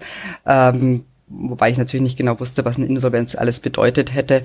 Ähm, aber ähm, ja, ich wollte das damals auf, auf jeden Fall nicht, weil dies, ja, genau. Genau, aber dann kam es halt eben so weit und auf der anderen Seite eben habe ich da auch gearbeitet und ich wusste, wenn wir Insol wenn wir pleite gehen, irgendwie sind die Arbeitsplätze weg. Meine Kollegen Kollegen, die teilweise lange Jahre dort gearbeitet haben und eben die Jugendarbeit, eben will ich eigentlich auch nicht, dass es aufhört. Also es war wirklich ganz, ganz schwierig, so ein inneres Ringen. Habe dann aber auch mitbekommen, wie da eben so die Vertragsverhandlungen stattgefunden haben, wo dann wieder junge Talente, eben damals waren es der Moritz Leitner und der Kevin Vollert, eben verscherbelt worden sind, damit man irgendwie noch die Auflagen erfüllt. Die mussten noch vorm 31.12. mussten die Verträge unterschrieben werden werden, damit eben ja ähm, äh, die Lizenz erteilt wird und kein Punkteabzug erfolgt. Also das war wirklich, das war, das war fürchterlich. Also es war wirklich alles nur noch schlimm. Damals in der Zeit, ja. Dann Aber das hat dich ja irgendwie nicht dazu bewogen zu sagen, wisst ihr was, dass das alles nicht mehr meine Welt, ich möchte damit nichts zu tun haben, ich verlasse den Verein erneut. Nee, eben, also das war wirklich was, wo ich dann mich im Nachhinein so auch ein bisschen gereut habe, wo ich mir gesagt habe, Mensch, was ich eben erfahren habe, dann 2007, 2008, dass es damals diese Opposition gab mit den Freunden des 60er Stadions. Ich habe das damals gar nicht so mitbekommen. Es gab ja damals kein Internet oder zumindest halt eben war das nicht so ähm, ähm, verbreitet. Ähm, und ich war damals nicht, ich habe das nicht mitbekommen, wo ich mir gedacht Mensch, Steffi, wärst du dabei geblieben, du hättest dich dann in der Opposition irgendwie bei den Leuten wiedergefunden, du hättest was machen können, hättest was tun können. Ähm, und habe ich dann eben im Nachhinein geärgert, geärgert ähm, und gesagt, nee, das mache ich nicht nochmal. Also jetzt bleibe ich da und jetzt kämpfe ich auch ähm, oder tu was eben, setz mich ein. Also das war damals mein Beweggrund, da zu bleiben und mich einzusetzen. Ja, und wie hat der Kampf dann ausgesehen? Wenn man mal ähm, mh, aus der Ferne so fragen kann? ähm, was man halt so macht als Fan eben zum einen natürlich eben mit, mit Spruchbändern, Choreografien, dann ähm, ja, wie es halt auf den Tribünen so abläuft, ähm, wie ähm, bei Pro 1860 eben auch, habe ich mich eben auch engagiert, eben was uns dann ein großes Anliegen war, war damals die Satzungsänderung, ähm, um zu sagen, okay, das war jetzt die, die Anteile, die wurden verkauft, eben die, die Mitglieder wurden nicht befragt äh, oder auch die Delegierten nicht, die es damals noch gab. Wir möchten sowas verhindern, dass sowas nochmal passieren kann und ähm, wollen eben, dass solche Verkäufe nur noch mit Zustimmung der Mitglieder geschehen können, etc. Mehr Demokratie im Verein, dass eben auch so eine so ein Sonnenkönig wie der Wildmoser ähm, verhindert werden kann ähm, und, und solche Sachen einfach so ein bisschen restrukturieren des Vereins, Modernisierung, Demokratisierung der Vereinsstrukturen, ähm, schauen, dass wir wieder ins 60er-Stadion zurückkommen. Ähm, ja, also einfach so Stärkung des EV war uns damals auch ein großes Anliegen, dass man sagt, eben es ist nicht nur der Profifußball bei 60, sondern es sind eben auch die anderen Abteilungen, dass wir das eben auch stärken. Ähm, und das waren alles so Anliegen eben, wo wir da uns auch mit Pro 1860 gerade eingesetzt haben, Freunde des 60er Stadions, eben auch die aktive Fanszene. Und ja, genau, da hat man einfach alles Mögliche gemacht. Und eben die Satzung wurde dann geändert 2013 ähm, und da habe ich dann auch eben hat es dann geheißen ja gut jetzt haben wir die Satzung geändert jetzt brauchen wir dann auch Leute die die Ämter ausfüllen ähm, da wurde ich dann gefragt ob ich für den Wahlausschuss kandidieren würde der Wahlausschuss hatte bis dahin bis bis vor der Satzungsänderung sehr viel Macht danach nicht mehr sondern nur noch eine Kontrollfunktion was natürlich sehr unschön ist, aber irgendwer muss es ja machen. Da habe ich gesagt, na gut, ich war für die Satzungsänderung, jetzt muss ich auch Verantwortung übernehmen und kandidiere und bin tatsächlich gewählt worden und war dann fünf Jahre lang Vorsitzende des Wahlausschusses und genau, habe dort ja Arbeit geleistet für den Verein. Okay. Ja, und kannst du dann so nachhinein sagen, diese Arbeit war für dich erfolgreich oder das war zielführend? Ja, also ich meine, diese Satzungsänderung, das war ein Riesenschritt, das war wirklich ganz, ganz großartig eben. Also dieser Schritt zur Demokratisierung, das, das war ganz, und ich bin dafür bin ich sehr, sehr froh. Ähm, da habe ich natürlich nur minimalsten Anteil, bin überhaupt dran, aber ähm, und ähm, im Wahlausschuss eben, ich bin da schon froh. Ich denke schon, dass ich da eine gute Arbeit gemacht habe. Eben, ähm, eben ging halt einfach auch so, ging dann einfach da Vertrauen zu den Abteilungen aufzubauen, zu schauen, dass alles rund läuft, da eben unter die Arme zu greifen. Aber eben auch am Anfang ging es natürlich auch sehr stark darum, um Vorbehalte abzubauen, weil eben die Abteilungen da doch eben, vorher gab es diese Kontrollfunktion durch den Wahlausschuss nicht und dann gab es es auf einmal und dann eben kommen wieder hin und hallo, wir wollen euch auf die Finger schauen, so ungefähr. Und eben hast du erstmal da ja, Vorbehalte musst du abbauen. Und das hat dann aber eben über die Jahre gut funktioniert. Wir haben da gute ähm, Kontakte aufgebaut. Wir haben nett ein super tolles Team gehabt im Wahlausschuss, haben schön zusammengearbeitet und haben eben dafür gesorgt, auch dass da ein bisschen mehr ähm, dass da Vertrauen auch in den Verein reinkommt. Eben, eben unsere Arbeit sieht man eigentlich nur, wenn es negativ läuft, eben, aber eben, wir haben da keine, keine Fehler gemacht, sage ich mal, also zumindest keine, keine richtigen Fehler, wichtigen Fehler gemacht, ähm, dass die Wahlen ordentlich ablaufen, dass ordentlich ähm, eingeladen wird, fristgemäß. Eben, das sind zwar Kleinigkeiten, aber eben, das hat immer in der, in der Vergangenheit dazu geführt, dass es ähm, ähm, ja zu, zu negativen Nachrichten gekommen ist, Berichterstattung, Auflösung von Veranstaltungen etc. Und alleine schon, wenn man sowas vermeidet und alles korrekt durchzieht, ähm, kann man schon einiges gut machen. Und ich denke, das haben wir, haben wir, haben wir gut gemacht, doch. Ja, das kann eher so gut aus der Ferne kann, ist es schwierig, das zu beurteilen, ehrlich gesagt. Ja. Weil für mich ist ja dann 1860 immer noch, ja, die Entwicklung, die man so allgemein, mit, allgemein mitbekommen hat. Und dann kam ja dieser Abstieg, den ich mhm. euch ja mhm. aus vollen Herzens gewünscht habe. Und ich hätte mir auch gewünscht, ihr fahrt voll auf die Leitplanke drauf und der Verein geht einmal komplett. Mhm. Dass es halt wieder irgendwie die Möglichkeit gibt, ja, dass ja. daraus ein E.V. wird. Aber. Ja. Phoenix aus der Asche. Ja, das war genau bei uns, das. wie gesagt, ich hatte das damals 2010, 2011 auch. Ähm, Jetzt war es dann aber so eben da in der, in der Folge bin ich da immer näher eben im Verein herangewachsen, eben hatte ja dann auch dieses Amt und habe dann eben auch die Vereinsverantwortlichen, habe da einige kennengelernt, mich ausgetauscht und ähm, wir haben da mittlerweile sehr viele gute Leute, auch vertrauenswürdige Leute ähm, ähm, und ähm, man sagt, es wäre damals eben vielleicht eben hätte wäre da auch der EV zusammengebrochen. Also das war damals auch auf dem Spiel und ist auch heute nicht ganz unklar, ob der EV dann da nicht auch drunter leidet, wenn die KGAA pleite geht. Und das sind natürlich Sachen, die die die wollen wir natürlich nicht, ja. Ähm, und das war damals einfach auch im Raum gestanden. Und das ist natürlich schwierig dann. Ähm, sowas kann ich mir nicht wünschen. Und ich denke aber, das ist jetzt geklärt worden, weil einfach lange Jahre, ähm, lange Zeit hat einfach auch die, die Gemeinnützigkeit ähm, äh, ja, auf, ja, egal, auf jeden das ist alles schwierig. Ähm, aber insofern, ja, habe ich mir das, die, die Pleite nicht unbedingt gewünscht. Wie gesagt, weil ich da eben die Befürchtung hatte, dass da der EV mit reingeht. Ähm, ich habe den Abstieg aber auch gewünscht. Ähm, tatsächlich, das eben gebe ich tatsächlich auch zu. Ähm, und ähm, 2017 und war dann auch froh, als es als es, als sie abgestiegen sind. Ja, muss was, ehrlich sagen. Was war dein Hintergrund der Freude für den Abstieg? also ich Abstieg? hatte eben gehofft, dass ähm, dadurch irgendwas passiert, dass dieser dieser Investor, dass der verschwindet. Also das war wirklich meine Hoffnung, dass der sagt, gut, ich habe keinen Bock auf dritte Liga, ich gehe. Ähm, das war meine Hoffnung. Ähm, ja, hat sich dann nicht erfüllt. Ich war dann eben auch ähm, enttäuscht eben ähm, eine Zeit lang irgendwie. Aber gut, ähm, wir hatten dann ein sehr schönes Jahr trotzdem. Ähm, wie gesagt, eben warum ich mir das auch gewünscht habe. Es war, ähm, gab wenige, die sich das gewünscht haben irgendwo, weil klar, man wünscht seinem Verein natürlich keinen Abstieg irgendwie oder man will immer, dass der Verein gewinnt, logischerweise. Das ist ja, das ist ja, das gehört ja zum Sport dazu eigentlich, ja. Ähm, und, ähm, zwei Jahre vorher hatten wir schon mal gegen den Abstieg gespielt gehabt in der Relegation gegen Kiel da war ich wirklich noch so zwei Seelen in meiner Brust irgendwie gesagt habe, nee, eigentlich will ich irgendwie doch, dass sie drin gewinnen. Ich kann es denen nicht wünschen, dass sie absteigen, aber diesmal war es einfach klar, so geht's nicht weiter. Wir, wir, wir gammeln da seit, ähm, seit 13 Jahren in der zweiten Liga vor uns hin, spielen da um die goldene Ananas. Wir haben kein eigenes Stadion, wir haben, wir gehören uns nicht selber, ähm, wir, wir sind verschuldet, ähm, wir haben keine Erfolge. Was sind wir eigentlich irgendwie? Und da muss was passieren. Und deswegen habe ich gejubelt, als dann der Abstieg feststand. Und naja, ähm, eben, er ist jetzt immer noch da. Ähm, er war jetzt lange Zeit sehr, sehr ruhig. Wir hatten eben schönes das Regionalliga-Jahr. Das hat uns wirklich, hat so vielen Löwen in der Seele einfach gut getan, ähm, weil man es da zu sich selber gefunden hat. Man ist wieder eben zu, nahe zusammengerückt ähm, bei den Auswärtsfahrten. Man hat Erfolge gefeiert, auch wenn es nur in der vierten Liga war. Ähm, ich denke, das hat wirklich den, den Fans hat sehr, sehr vielen einfach gut getan. Ähm, und einfach zu schauen, hey, wir kommen mal wieder zu unseren Wurzeln zurück und, und hecheln nicht immer nur irgendwelchen Idealen hinterher. Ja, jetzt wird es in dritter Liga ist natürlich schwieriger. Ähm, ja. Ich ja, habe da die letzten Tage gegoogelt mhm. und so ein bisschen gelesen und war dann etwas verwundert zu lesen, dass es relativ, also dass der Verein finanziell wohl relativ sparen muss mhm. und da ziemlichen Zwängen unterliegt, was mhm. mich etwas wundert, wenn man Herrn Ismail hier hat geht man ja davon aus, dass er zumindest, ich meine, auch wenn er jetzt keine 50 Millionen mehr da reinstecken will, dann ja vielleicht noch die 5 oder 10.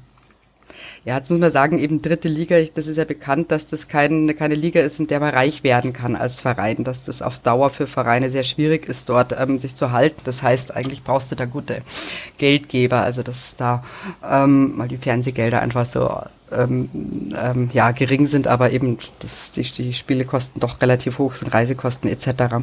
Ähm, ja, was der, dass der Punkt war, eben letztes Jahr, ähm, 2017 war das eben auch direkt nach dem Abstieg, ähm, ist ja der damalige Präsident auch zurückgetreten. Ähm, wir haben dann einen neuen Präsidenten bekommen, ähm, eben auch im und ähm, das Präsidium hat dann eben auch ähm, klar gemacht, sie wollen sich nicht weiter verschulden, sie wollen nicht, dass die KGA weiter Schulden aufnimmt. Ähm, sie wollen eben diese Schuldenpolitik beenden, die bis dahin sehr stark war. Ähm, ja, Sie nehmen noch gerne Geld vom Ismaik, ähm, aber nur geschenkt oder ja, aber nicht unbedingt mehr als ähm, Darlehen, weil muss er eben sagen, der Ismaik hat dem Verein oder der KGA eben sehr, sehr wenig Geld geschenkt. Ähm, das klingt ja nur immer so als der, der gute Onkel, der da Geld reinbuttert, sondern das ist ja, es sind ja Darlehen, die da geflossen sind. Ähm, ich glaube, 60 hat jetzt, weiß ich, 21, 22 Millionen Euro Schulden beim Herrn Ismaik. Ähm, als der Herr Ismaik eingestiegen ist, sind waren es, glaube ich, 12 Millionen Schulden, die der Verein hatte ähm, eben hat sich knapp verdoppelt oder fast verdoppelt, ähm, eben die, die Schulden. Ähm, ähm, und ja. Du als Expertin, die da näher dran ist, diese KGAA, könnte man die nicht theoretisch auch irgendwann mal übers Knie brechen lassen und sagen, wir machen dann jetzt eine neue GmbH oder irgendein irgend so Finanzkonstrukt auf, das dann wieder schuldenfrei ist? Du bist ich lustig, ich als Expertin in Finanzfragen, genau das ist genau mein Gebiet. Ja, ich gehe immer davon aus, bei 60 ich weiß nicht, wie kann man das machen? Also man kann eine, eine, eine gewollte, also eben, wer, wer macht das, eine, eine Insolvenz ähm, gewollt herbeiführen oder sowas. Ähm, schließen eben, ähm, brauchst du zwei Partner dazu auch und boah, wer wird das machen, wer wird das mittragen? Ich weiß es nicht. Also ich weiß nicht, ob sowas überhaupt mal zur Debatte gestanden hatte. Ähm, die Schulden bleiben dann immer noch ähm, eben nach, also wenn du das schließt, eben die, die Verschuldung muss ja trotzdem trotzdem dann irgendwann zahlen. Also ich glaube, das, das ist keine Option. Also ist 60 jetzt im Moment, wenn man so will, ein Durchschnitt, also ein normaler Drittligaverein? Mhm. Von den Maßstäben her? Nein, nein, wir sind nie normal, natürlich nicht. Ja, dass die Ambitionen hoch sind, geschenkt, aber. Das hat nichts mit, mit, mit hoch oder so, sondern wir sind halt einfach speziell, sagen wir es mal so. Aber eben, ähm, klar, eben vom Budget her und eben, man, man lebt noch und ähm, Denk 60 ist wohl auch einer der wenigen Vereine, die wirklich bei jedem, vor jedem Auswärtsspielen dann einen Tag vorher anreisen, etc. und muss da eben schon auch gucken, wo man ist. Ähm, andererseits eben die Ansprüche sind ja auch eben hoch. Also es ist immer, es ist immer sehr, sehr schwierig, worauf man fährt und eben die, die Fans und Mitglieder sind sich auch nicht einig, was, was also haben auch unterschiedliche Vorstellungen. Also meine Ansicht ist schon, es geht eigentlich nur über den Weg der finanziellen Gesundung, dass man wirklich wirtschaftlich seriös handelt, keine weiteren Darlehen aufnehmen, weil eben das führt uns in den Wald. Ich meine, was bringt's, wenn wir die nicht zurückzahlen können, dass wir vielleicht sagen, ja, vielleicht irgendwann mal könnten wir aufsteigen, dann kommt was raus. Eben, ähm, ja, es ist zu vage eigentlich. Also da bin ich kein Freund davon, sondern ähm, das muss einfach über einen gesunden Weg laufen ganz schrittweise Konsolidierung oder wenn es halt einfach nicht geht, wenn man das Geld nicht hat, muss man halt in der vierten Liga spielen. Also ich denke, sagt immer zu mir auch so ganz ehrlich, also wenn ich mir eine Wohnung nicht leisten kann, ähm, da jede, jedes Monat Schulden macht, dann muss ich halt einfach eine kleinere Wohnung ziehen auch. Ähm, geht halt einfach nicht. Also darauf zu hoffen, dass ich irgendwann mal einen tollen Job habe, wo ich sehr viel Geld verdiene, hm, ähm, kann ich vielleicht mal ein Jahr lang probieren, aber wenn es nicht klappt, muss ich es halt einsehen, dass es nicht klappt irgendwo so, ja. Also so, das ist eben meine, meine Sichtweise. Ähm, eben, natürlich guter Fußball und mein, eben gut auf der anderen Seite, ich persönlich sage auch, mir gefällt das in der, in der dritten, vierten Liga super. Dritte Liga finde ich super gerade im Moment, finde ich total spannend, neue Vereine und macht total viel Laune. Es sind sympathische Vereine dabei. Wir müssen nicht so, so Ingolstadt oder Augsburg oder Paderborn oder ähm, eben Sachen, wo, wo man eigentlich keinen, keinen Bock drauf hat, sondern eben sind coole Vereine dabei. Fortuna Köln, ist doch lustig. Also, man, warum nicht? ja. Ich meine, ich verstehe aber auch Leute, die sagen, gut, sie wollen Meister werden. Verstehe ich auch. Ich sage eben, ich nicht zum jedem Preis, um ganz ehrlich. Nee, ist halt nicht meins. Und ich glaube auch nicht, dass das 60, dass das, dass das passieren kann, weil es einfach nicht möglich ist mit den, mit den Voraussetzungen. Schon allein die Stadionfrage. Das klingt alles nach nicht Fisch, nicht Fleisch irgendwie. Nix gewiss weiß man nicht. Ja, genau. nee, ah, aber eben, also nicht ein Fisch, nicht Fleisch, wie gesagt, es ähm, eben kann's nur allen, kann nur allen abraten und das hat jetzt nichts damit zu tun, dass der Herr irgendwie aus, aus Jordanien kommt oder aus dem, aus dem Nahen Osten ähm, oder ähm, aus Arabien oder ähm, kein Deutscher ist oder sonst was, eben kann nur allen abraten, sich Investor von einem Investor oder einem Fremdeigentümer abhängig zu machen. Ja, bei TB haben sie es leider nicht ganz kapiert oder was heißt, haben sie es kapiert, aber ja, naja gut, was da abgelaufen ist gestern Abend, das ja. ist ja im Worte nicht zu fassen. Wieder was anderes, ja genau. Stimmt eben, ja, das habe ich falsch ausgedrückt. Aber eben, ich habe das einzige, die einzige, das Positive kann vielleicht sein, dass andere Vereine aus, uns, aus unserer Erfahrung lernen. Ja, jetzt war gerade das. mir ging aber so die letzten Minuten durch den Kopf. Wie wäre das? Käme jetzt eine Brauerei, die ähnlich wie eurem Verein so den Namen hat, wenn die jetzt kämen und sagen würde, wir nehmen die, übernehmen die Ismaik-Anteile, wäre dir dann geholfen oder wärst du dann immer noch mit Bauchschmerzen unterwegs? Mai, das ist immer eine Frage. Also ich denke mal, ich sage jetzt mal persönlich, mein, mein, meine Meinung ist, dass es nicht schlimmer werden kann, dass niemand so schlimmer sein kann, als ähm, das, wie, wie sich ähm, Hassan Ismail bzw. Ham Limited da in den letzten Jahren ähm, aufgeführt hat, dass da kein Investor schlimmer sein kann. Ähm, aber mal, das denkt glaube, man ja öfters irgendwo. Da wird uns aber, der KfC Oetting die nächste Geschichte bringen, wo das ja, so also eben, eben richtig. Also da, das weiß, weiß man nicht. Insofern, klar, wenn es jetzt Giesinger Bräu wäre, wenn die jetzt reich wären plötzlich, dann, dann würde ich sagen, denen vertraue ich, weil die, die kenne ich irgendwo so ein bisschen irgendwie, aber weiß man es. Man weiß es auch nicht, was mit den Menschen passiert dann, man weiß es nicht. Ja. Also bleibt nur Daumen drücken. Richtig, genau. Genau. Na gut, dann würde ich sagen, sind wir soweit durch? Ja. Und ich bedanke mich bei deiner, für deine Zeit, vor allen Dingen für deine Geduld, die du mir gegeben hast. Ich hoffe, hast. jetzt ist alles im Kasten diesmal. Ja, das hat ja nicht einmal ein, ein einziges Mal unterbrochen. Alles gut, ich muss das jetzt nur gleich stoppen, abspeichern. Dann tue ich das auch direkt einmal schon in die Fertigversion gießen und dann nachher nochmal extra schneiden. Aber jetzt ist Sehr alles gut. gut. Sehr gut. Gesagt, Sehr schön. Ich danke dir für deine Zeit, die du dir genommen hast und deine Mühe, die du dir gemacht hast. Sehr gerne. Über 60, wie gesagt, rede ich immer gerne und über Giesing auch. und das war sie, die 38. Ausgabe des Hörfehler-Podcasts. Mir hat es riesen Spaß gemacht. Ich bedanke mich nochmal ausdrücklich bei Stefanie Dilber für dieses wunderschöne Gespräch. Und wenn euch die Folge gefallen hat, dann wisst ihr ja, in den sozialen Netzwerken könnt ihr teilen, liken, retweeten, herzen, was auch immer. Und noch mehr freue ich mich natürlich über Mundpropaganda, wenn ihr den Podcast weiterempfehlt. In der Familie, bei Freunden, im Bekannten- und Familienkreis, wie auch immer. Dankeschön für eure Aufmerksamkeit und in 14 Tagen geht's weiter und dann geht's um Rapid Wien. Bis dann, eine gute Zeit, macht's gut.